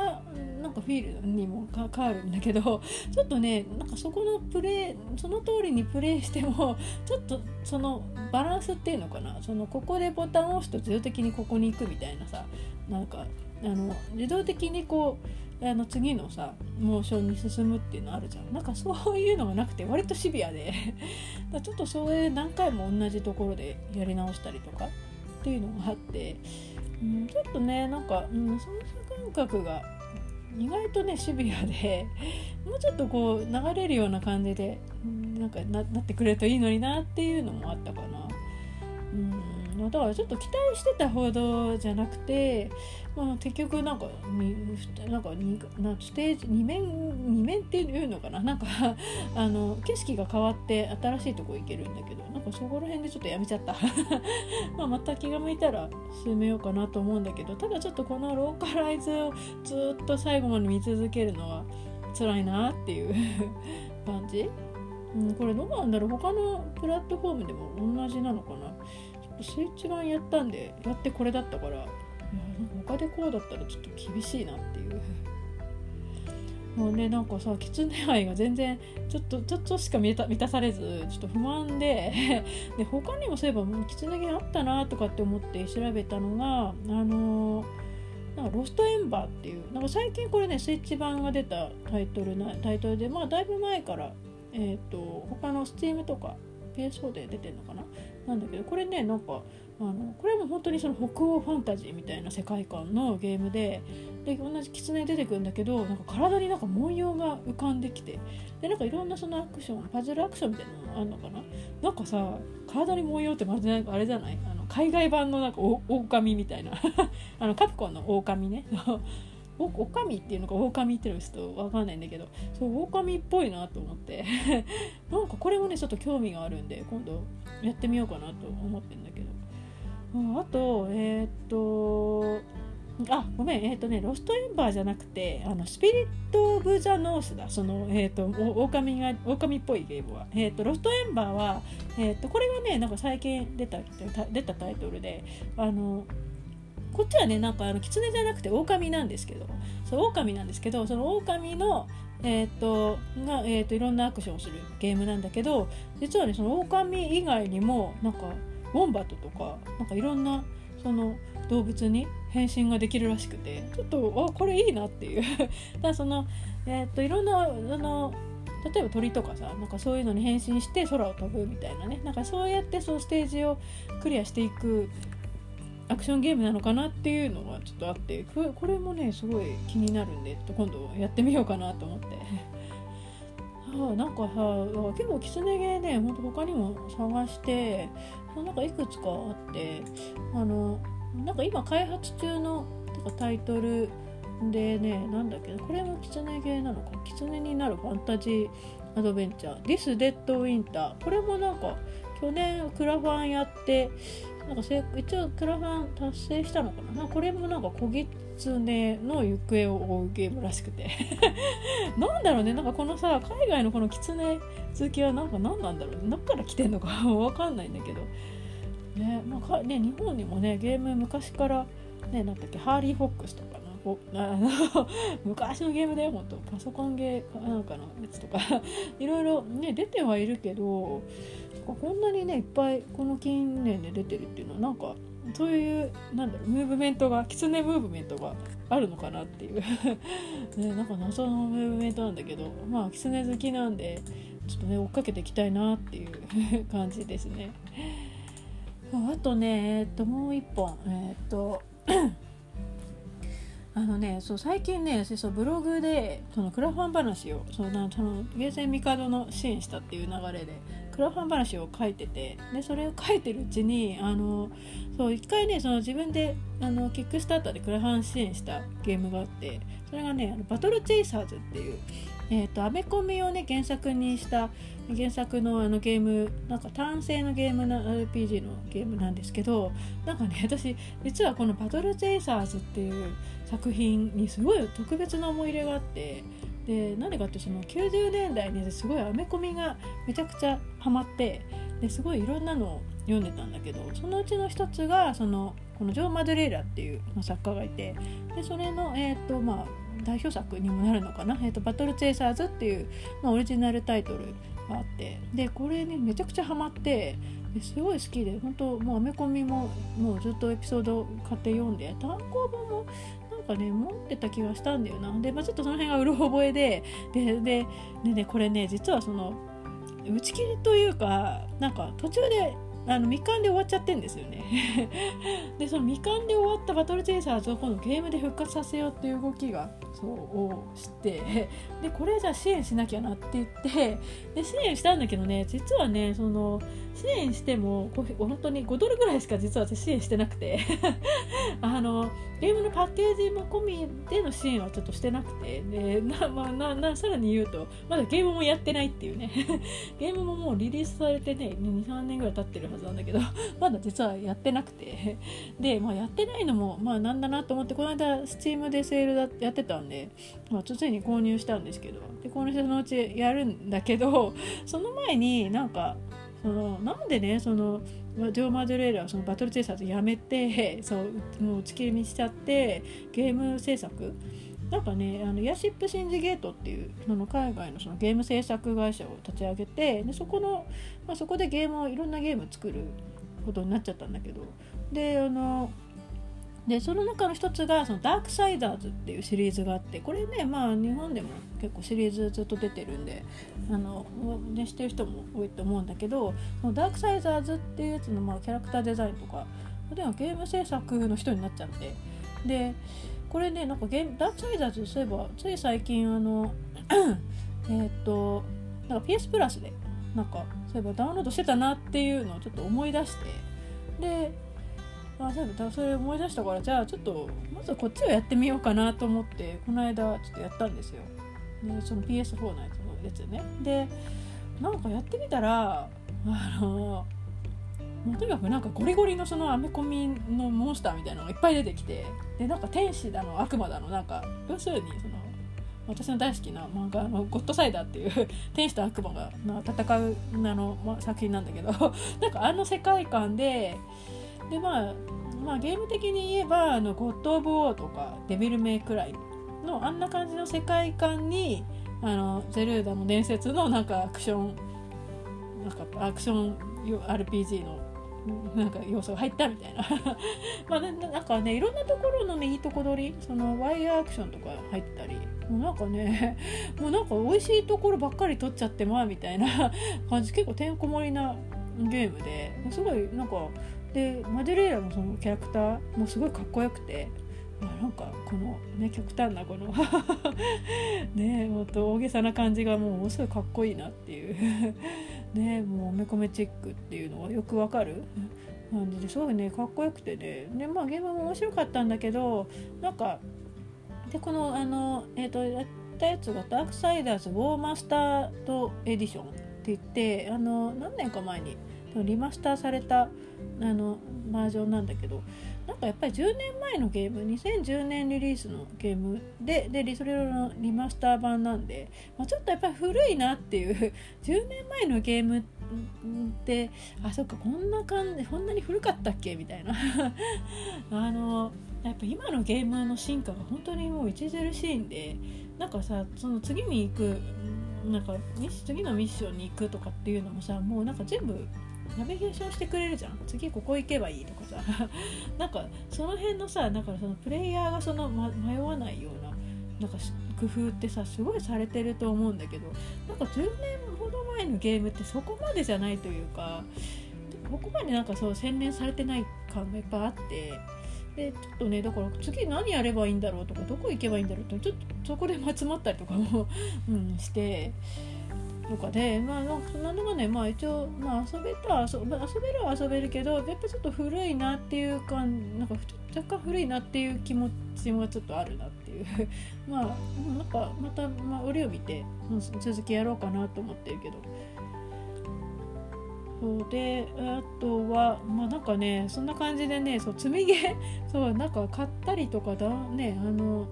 PS プラスとかで手に入れたけどそういえばやってねえなっていう 火入れてねえなっていうゲームがいっぱいあったんでそうそうその辺をちょっとちょこちょこやっててでもう一本ねあのスレンデンっていう、えー、とこれこれも PS4 で、えー、と遊んだんだけどあの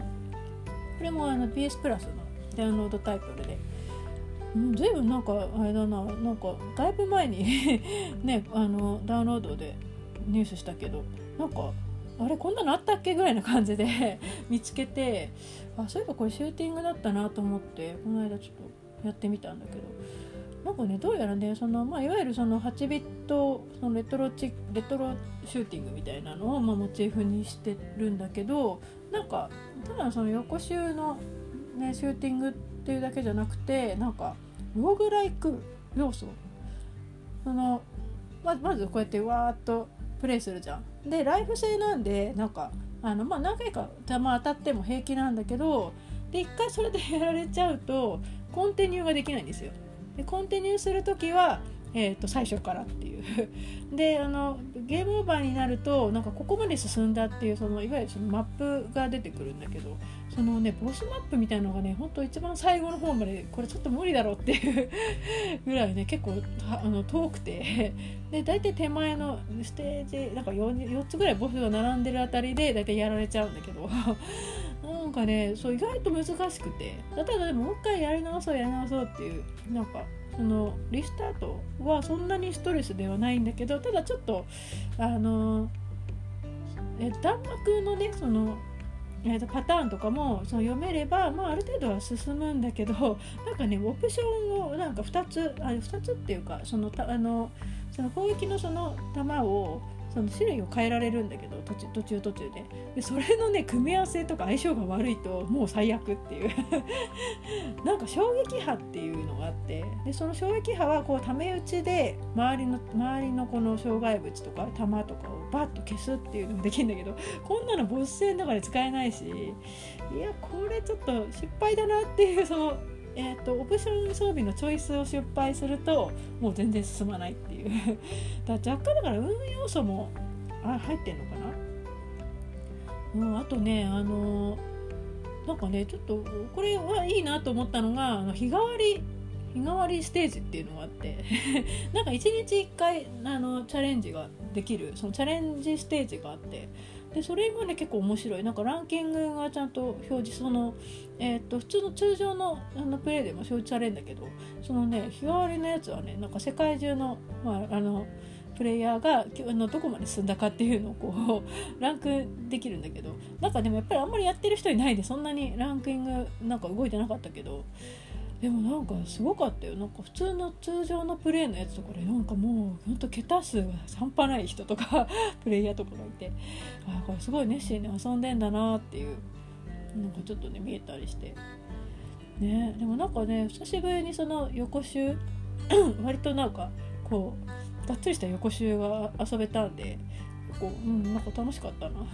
ただちょっとまあ難しいっていうのとあとあのねそうあとねあのそうちょっとこれあれと思ったのがあのなんかねあの決定ボタンがね×ボタンなんですよ。なんか不思議じゃない？えだってさ PS の PS4 のゲームでだいたい決定ボタン丸じゃん。でキャンセルが×じゃん。これが逆だったんだよね。だから何回押してもなんかあれなんか別なメニュー画面になっちゃう。おかしいなとかって思ったらどうやらそのよく見ると決定が×になっててえー、っていう。あれですよ。今話題のほらあの PS5 のね、あのコントローラーがそうつついにそのバツボタンが決定になっちゃったっていう あれですよ。あれを先駆けてるなっていう。別に先駆けたわけじゃなくてたまたまそのねボタンのその初期のね初期あの初期位置がそうだったっていうだけなんだけどただねちょっと他のゲームではそんなねあのダウンロードタイトルとかね他のタイトルではあんまりこういうことなかったんで なんかあれおかしいなっていう感じだったね。ねでもいずれその PS5 出たらねそれで馴染まなきゃいけないのかっていうのがね ねなんか今すごいね論争になってるけどどうなんだろうね。まあなんかあのゲームのねやっぱりコントローラーごとでそれぞれ派閥とかねそのこれがいいあれがいいとかあるけどなんかあんまりね個人的にはそんなになんかこれじゃなきゃダメとかっていうのはないかな。大抵そのまあなんか結局そのスイッチして遊んでるんじゃなくてなんかその都度その都度そのプラットフォームで夢中になって集中してるからなんか頭の中の切り替えリモそのコントローラーの切り替えっていうのがそそういう切り替えがそもそもないスイッチがないっていう。なんかその都度遊んでいってその都度ハマっててっていう。だ多分だから同じゲームを別のプラットフォームそれぞれで遊んでたら多分その指が 指の迷いがすごいと思うんだけどなんかあんまりその脳内脳のスイッチとしてはなんかそんなになんかあの迷いがないかな。まあでもちょっと多分遊び始めたらきっとねなんか混乱はしちゃうんだろうなと思うんだけど。まあなんかそんな感じで。はい。まあなんかいろいろまあ遊んでるんだけどまあほんの一部 って感じで。他にもいろいろ遊んでんだけど、まあ、ちょっと時間がもうちょっといっぱいいっぱいになっちゃったんで。まあ今日はこんなところで。まあ、とにかくねなんかもう何もかもがねもう対馬までのつなぎとしか思えなくて。もう申し訳ないけど。もう10月17日？えー、っと来週か。わあやった。もうなんか17日からねちょっとアップで本当楽しみにしてて。もうその間もうなんか私を楽しませてくれよって感じでもう積みゲーやってます。はいまたねなんかこんな感じであのいろいろこうああのたくさん遊んだら ねなんかまたなんか紹介したいなと思ってます。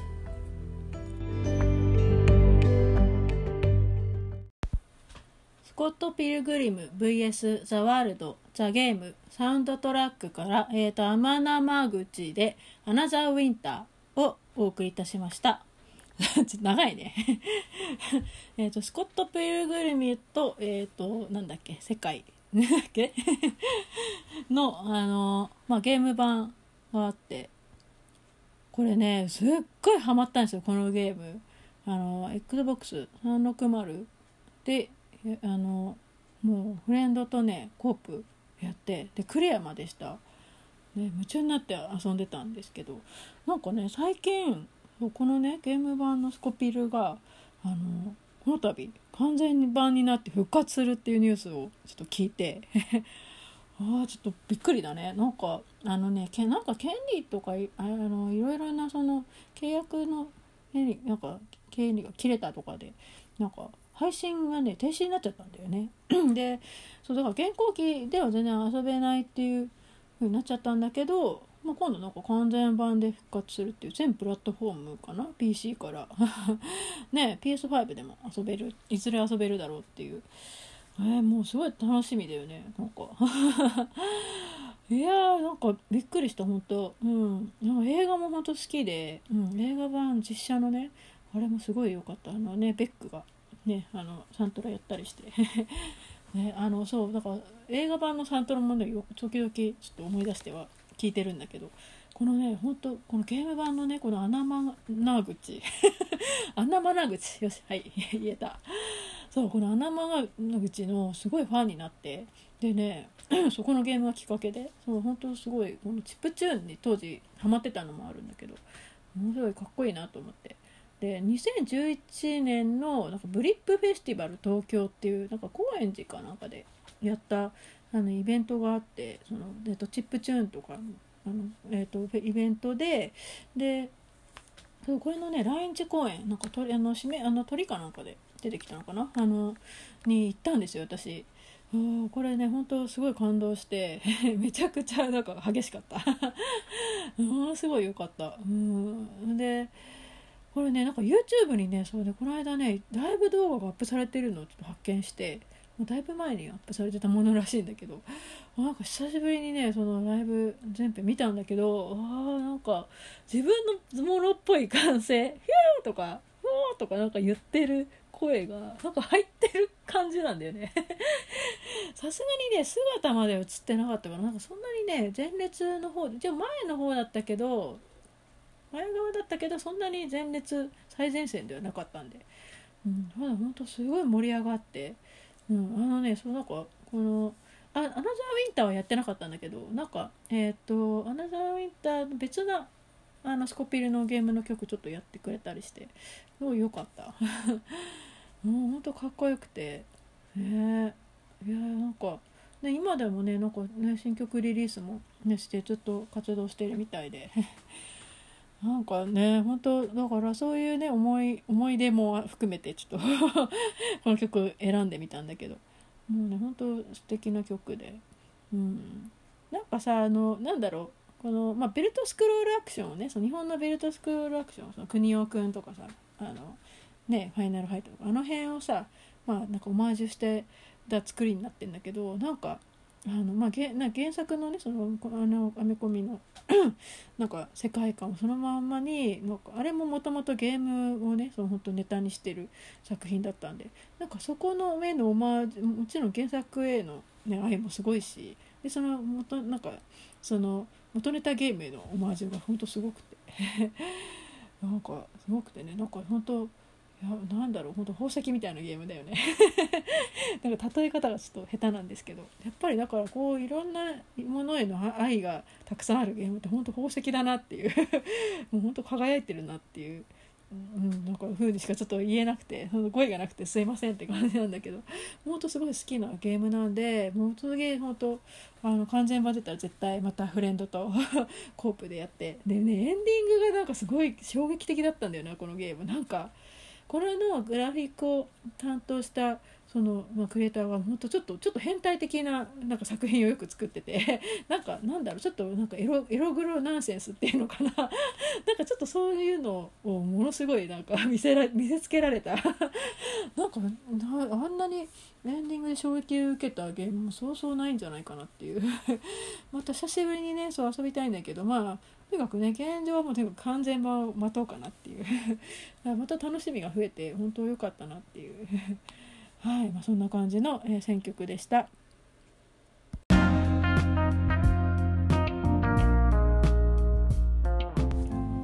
はい、最後は、えー、これから遊びたいゲームあれこれなんですけど、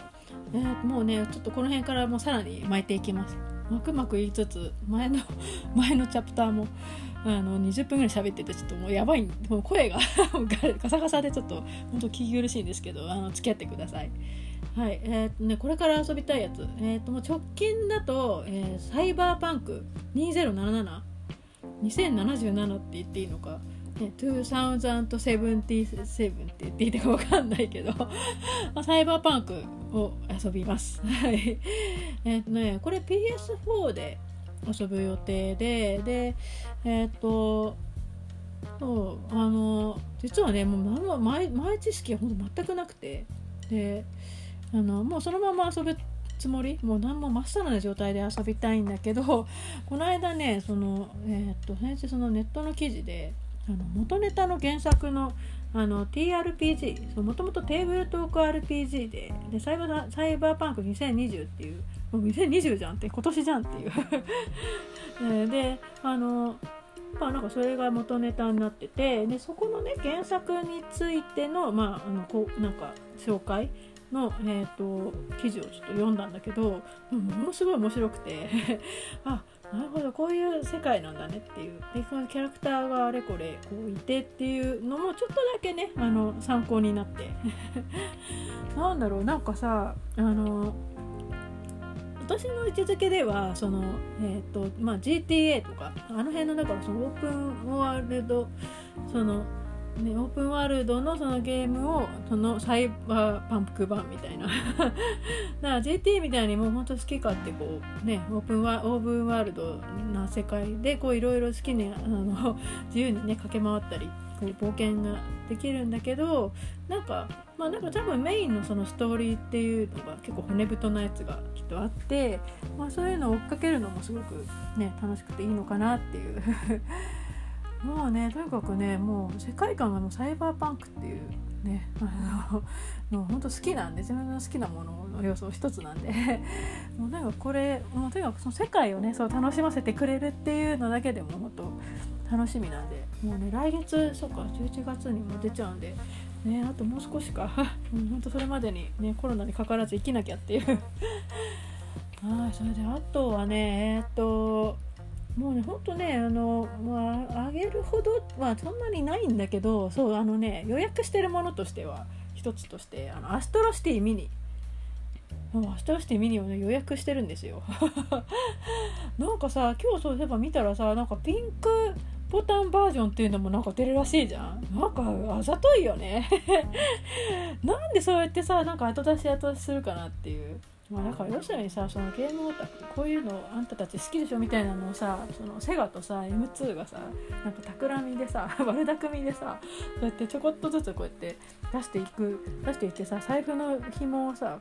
あの緩めようとしてるんだけど。もうでももうなんだろう。えっ、ー、とあんまりねだからセガと M2 のねその悪巧みにはねあんまりそのなんだろうほいほい乗っからないようにしようかなっていう。もうちょっと冷静になって 落ち着こうぜっていうとこちょっと自分の中でもあって。でまあ周りはね別にあの、ね、顔は顔まいがっていう感じなんだけどそうでそうそうこうしててであのアストロシティミニも発表されてでちょっとずつさなんか収録タイトル小出しにしてたじゃん。でなんかあれも なんか別にまあまあこうまあまあこうだろうこうだろうみたいな あれはねえだろうなみたいなさなんかそういう半分期待半分がっかりみたいなのをこうずっとこう味わうんだろうなと思ってたらなんとねそうラットモビール私の心のゲームですよ。あのこの間3月にあの鬼怒川温泉旅行で そう遊びに行った。そう実況はあのやっと実機でそうプレイしたラットモビール。そうあれがそうなんと収録されるじゃないですか。あのそうなんかラットモビールでなんかサタン版、まあ、タイトル名前変わってるけどゲールレーサーか。そう以降からね収録と移植されてないんだよね。だそういう意味でもすごい貴重だなと思って。そうでまたそうラットモビールがそう家庭用で遊べるっていう、まあ、アストレミシティだけど そしてミニだけど遊べるっていうのとあと忍者プリンセスちょっとこれレアじゃねっていう なかなかねこれはなかなかよそではもう遊べませんよっていう。まあアストロシティっぽさで言うとちょっとっぽくないんだけどいずれのねタイトルも。ただそのえっ、ー、となんだろうまあ本当おまおまけとして入ってるみたいな。アーケードゲームのそのくくりとしてその基盤のねあの、えーと、スタッフという筐体として、えーと、収録してるものとしてちょっとなんか外してるなっていう ちょっと若干滑ってるなって感じもしないでもないんだけどまあなんかこれらを入れてくれたからもう買いでしょっていう。だから何がやっぱり遊びたいかでちゃんとこの辺のやつを選ばないとなっていうのはね。そのただのその、えーと、ゲームガジェットとしてこれ欲しいっていうのでどんどん買ってったら多分もう一回触っておしまいだろうなっていう。まあ事実その メアドラミニも PC エンジンミニも、まあ、PC エンジンミニはね私あのえっ、とそう今後予約してないんだ。そうそう予約もしてなかったんですけど。そう結局だからそうやってあのミニ筐体系は筐体とかミニ筐体とかミニハードはもうなんか もうただそのネタとして買ってるっていうのはちょっと良くないなと思ってちゃんとしっかり遊ばないとなっていう。たまにだから普通ファミミニとかファミコンミニもちょこちょこ遊んでんだけど結局さなんかいずれもあのえっと任天堂スイッチでなんかあのなんか結構レアなゲームがさなんかそのオンラインのねあのフリープレイでさ なんか対応し始めちゃったりとかしてさなんかびっくりでなんかガンデックそうこの間もなんかガンデックとかさあの辺が遊べちゃうっていうのがすごいびっくりで。あれすげえ面白いんだよね。なんかいろんなそのえっ、とステージがなんかゲームモードがあって。ねあれも結構レアなタイトルなんだけど。なんかさだからあんなそんな感じでさだからやっぱりなんか遊びたいものを準拠でこう選んでいかなきゃいかんなっていう。ものとして置いてたら結局誇りをかぶっちゃうんだったらまあ最初からない方がいいなっていう。ちょっとそこはねだから財布の紐も若干硬くして あの給付金をね10万円もらえたからっつって あのこれをゲーム機を買うゲームソフト買うんじゃないぞみたいな もっと他のものをそうなんか大事なものに使わなければって思うんだけど、まあ、結局ゲオタなんで買っちゃうんですけど、まあ、ただその本当アストロシティミニはね本当そのあの遊びたいやつが本当結構あるんで、まあ、それはすごい楽しみかなっていう。ね。あそうそう。だからあの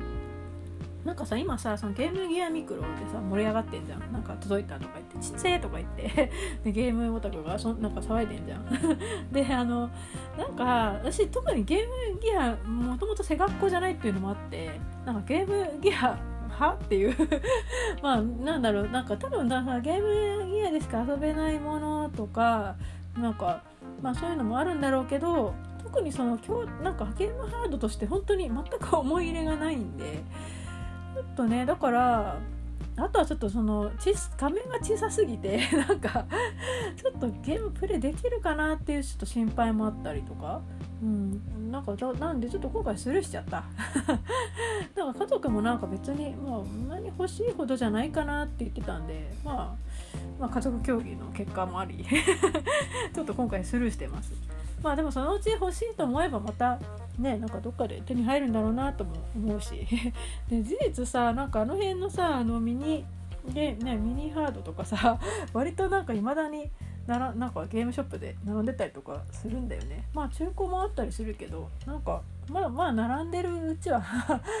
まあそのまあ欲しい欲しいと思った時はさもう買い時でなのはまあ清田としてはもうその当然なんだけどなんか本当にその手に手元に置いておきたいものかって言ったらまあちょっと違うなと思ったんでまあスルーもありかなっていう。そうやってねだからそうどんどん選択をそう我々はそうせんどんどん選択していかなきゃいけないんですよ。そのねあの老後に向けて。まあね老人になってもねそのねなんかミニゲ,、ね、ミニゲームハード遊んでるかって言ったらちょっと分かんないけどただなんかねもし孫とかさなんかね ね未来が、ね、その先未来がある若者とか子供とかいたらさなんか ね、そういう価値にね悪い教育をさせたいなっていう意味でなんかまあね、あのミニハード持っててもいいかなとも思うんだけどただなんかもう今の時点での選択肢っていうのにあのちゃんと間違いがないと後で後悔しない選び方をした方がいいかなとは思ってます。はい。まあそんなんでいいかなとりあえず。ちょっと今回喋りすぎたんで あの対馬と最近遊んだゲーでちょっともうちょっと突っ走りすぎて ちょっと若干疲れたんでもう今日はちょっとこの辺にしときます。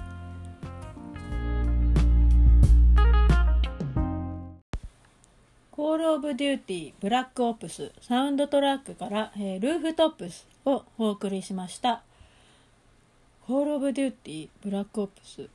これもねすごい遊んだ。あのマルチもちょっとやったしあのゾンビモードも面白かったよね、うん、そうこれもそうすごい遊んだゲームなんだけどこれのキャンペーンのやつあのステージであの空論城脱出ミッションっていうのがあってもうねこれのね BGM なんだけどすごいかっこよくてこのステージもものすごいテンションも上がるしでこの曲もすごいなんか最初さなんかコーラみたいな「あーあー」とか なんか聞こえてきてでだんだんこうなんかだんだん BPM が上がっていくっていう。もものすごいかっこよくてなんかおしっこちびっちゃうっていう。ぐらいかっこいいんだけど。あのーそうでね「コール・オブ・デューティーね」まあ、大体やってんだけどあのなんか近未来が舞台のやつ。なんかあの宇宙行っちゃったりするような。あの辺からねもうちょっとやってないんですよ。そう近作以降ちょっとやってなくて。でさなんか「コール・オブ・デューティー」もさなんかほらあのえっ、とメーカーほら作るさその 制作チームによってさなんか毛色が変わったりするじゃん。でど,、ね、どっちのトライアーチかなんだっけ あのどっちがいいかとかさなんかそういうなんかあの癖がねその癖の違いみたいのも多少あってでそれで選んじゃうっていうのもあるんだけどあのなんかさそういえばさ今度出るそうこれも11月発売なんだよね。あの「コール・オブ・デューティー」「ブラック・オプス」「コールド・ウォー」かあのまあ冷戦時代のね、あのコール・オブ・デューティーなんだけどなんかこれさなんかそう今度さこのトレーラーこの間見たんだけどさあのニューオーダーのブルーマンデーがさなんかフィーチャーされててなんかちょっとリミックスなんか最近新しく撮ったバージョンのブルーマンデーが BGM で流れててうわーってなってすごいこれもちょっとテンション上がって。なんかすごい気になるんだよね。多分だからあのーそうだからブラックオプスもさなんかすごいほらその ベトナム戦争のね、まあ、お話だったからあのーすごいさそのベトナム戦争時代のほらそれこそね SixTONES のねあの曲が流れたりとかさなんかすごいフィーチャーされてんじゃん。なんかあの時代のさ曲っていうのが。で多分そのはじその冷戦のコールドウォーはその80年代の冷戦時代の話だからもう多分あのこのニューオーダーとかさ他のねあの あの80年代のねその名曲ヒット曲が結構たくさん BGM で使われるような気がするんだよね。だからすごくちょっとねだから楽しみなんでああやりたいなっていう。ああでもなサイバーパンク出ちゃうしなどうしようかなっていう。なんかねコール・ブ・デューティーはまああのいずれできるっていうかいずれ遊ぶから なんだかんだで結局あのこの間 PS プラスで出たねあの やつもそう結あののやつも結構ねそう遊んじゃったし モダンオフェアあら3だっけ？あれもねすごい面白あれもすごいめちゃくちゃ遊んだしだから多分あのリマスターもやると思うんだけど なんかさだからそんなこんなでさあのやりたいゲームもいっぱいだね うん まあなんかあのとにかくその音楽、まあ、ちょっとその最近のねそのお話なんか最近のそのニュースも絡めて ちょっと「コール・オブ・デューティー」ブラック・オプス曲良かったなっていうのでちょっとこの曲にしてみました。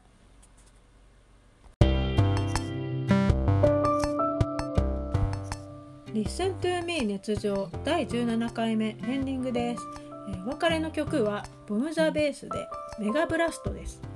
はい、えーこれねなんかゲームサントラじゃないじゃんって思ったかもしれないけど、えー、とこれねあのーえーと「ゼノン2メガブラスト」っていうね昔出たあの、まあ、洋芸でで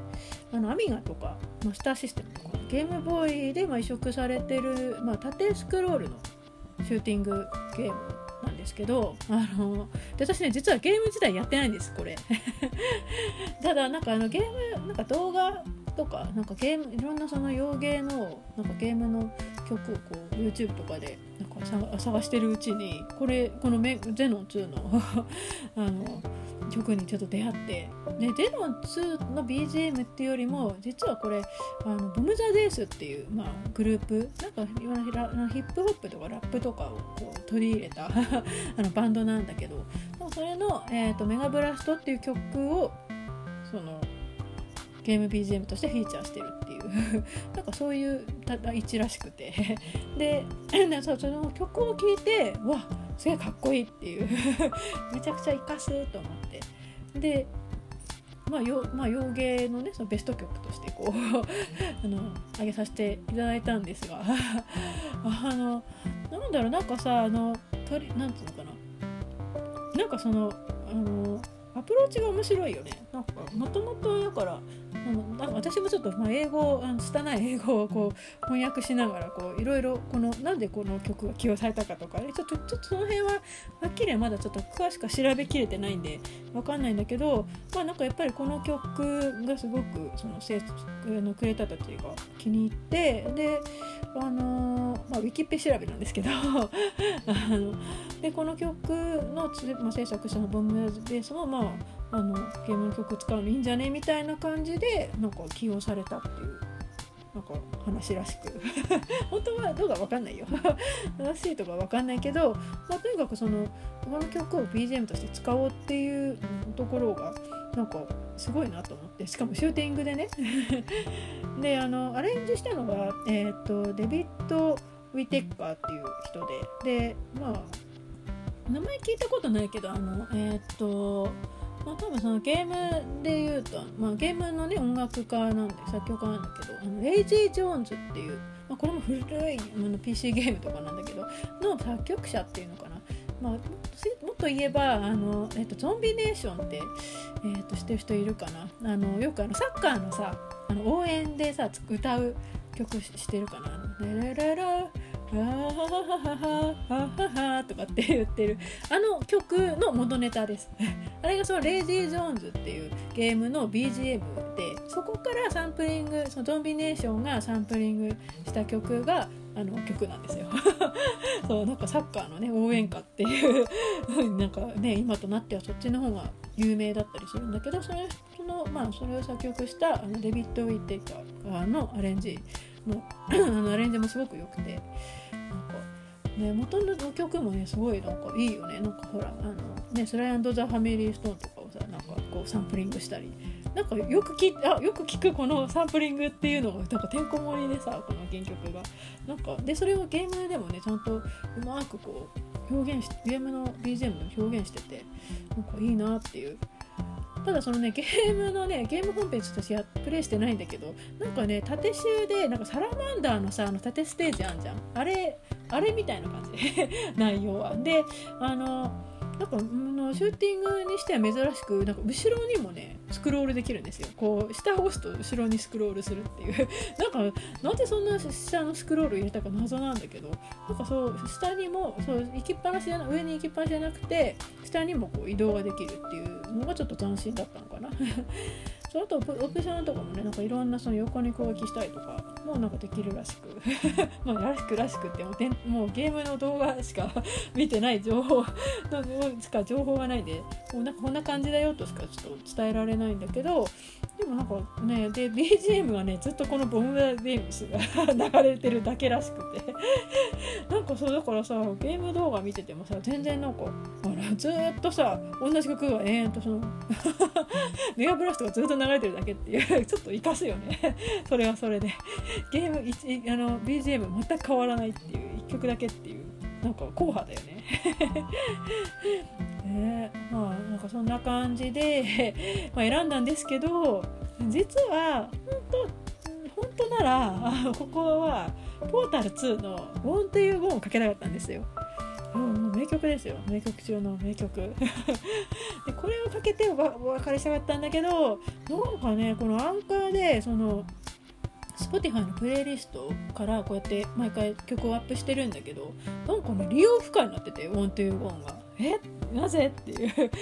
なんかどうもねなんかゲームサントラ系とかこれまあ今回全部ゲームサントラこれ選んで、えーと、ピックアップしたんだけどなんかなぜかねそうだか一部ちょっとダメなそう NG のたあのサントラもあったりしてなんかちょっとこれ悔しいなっていう。ゲームね好きでゲーム曲かけたいのにさもう使えねえって何事だよみたいな。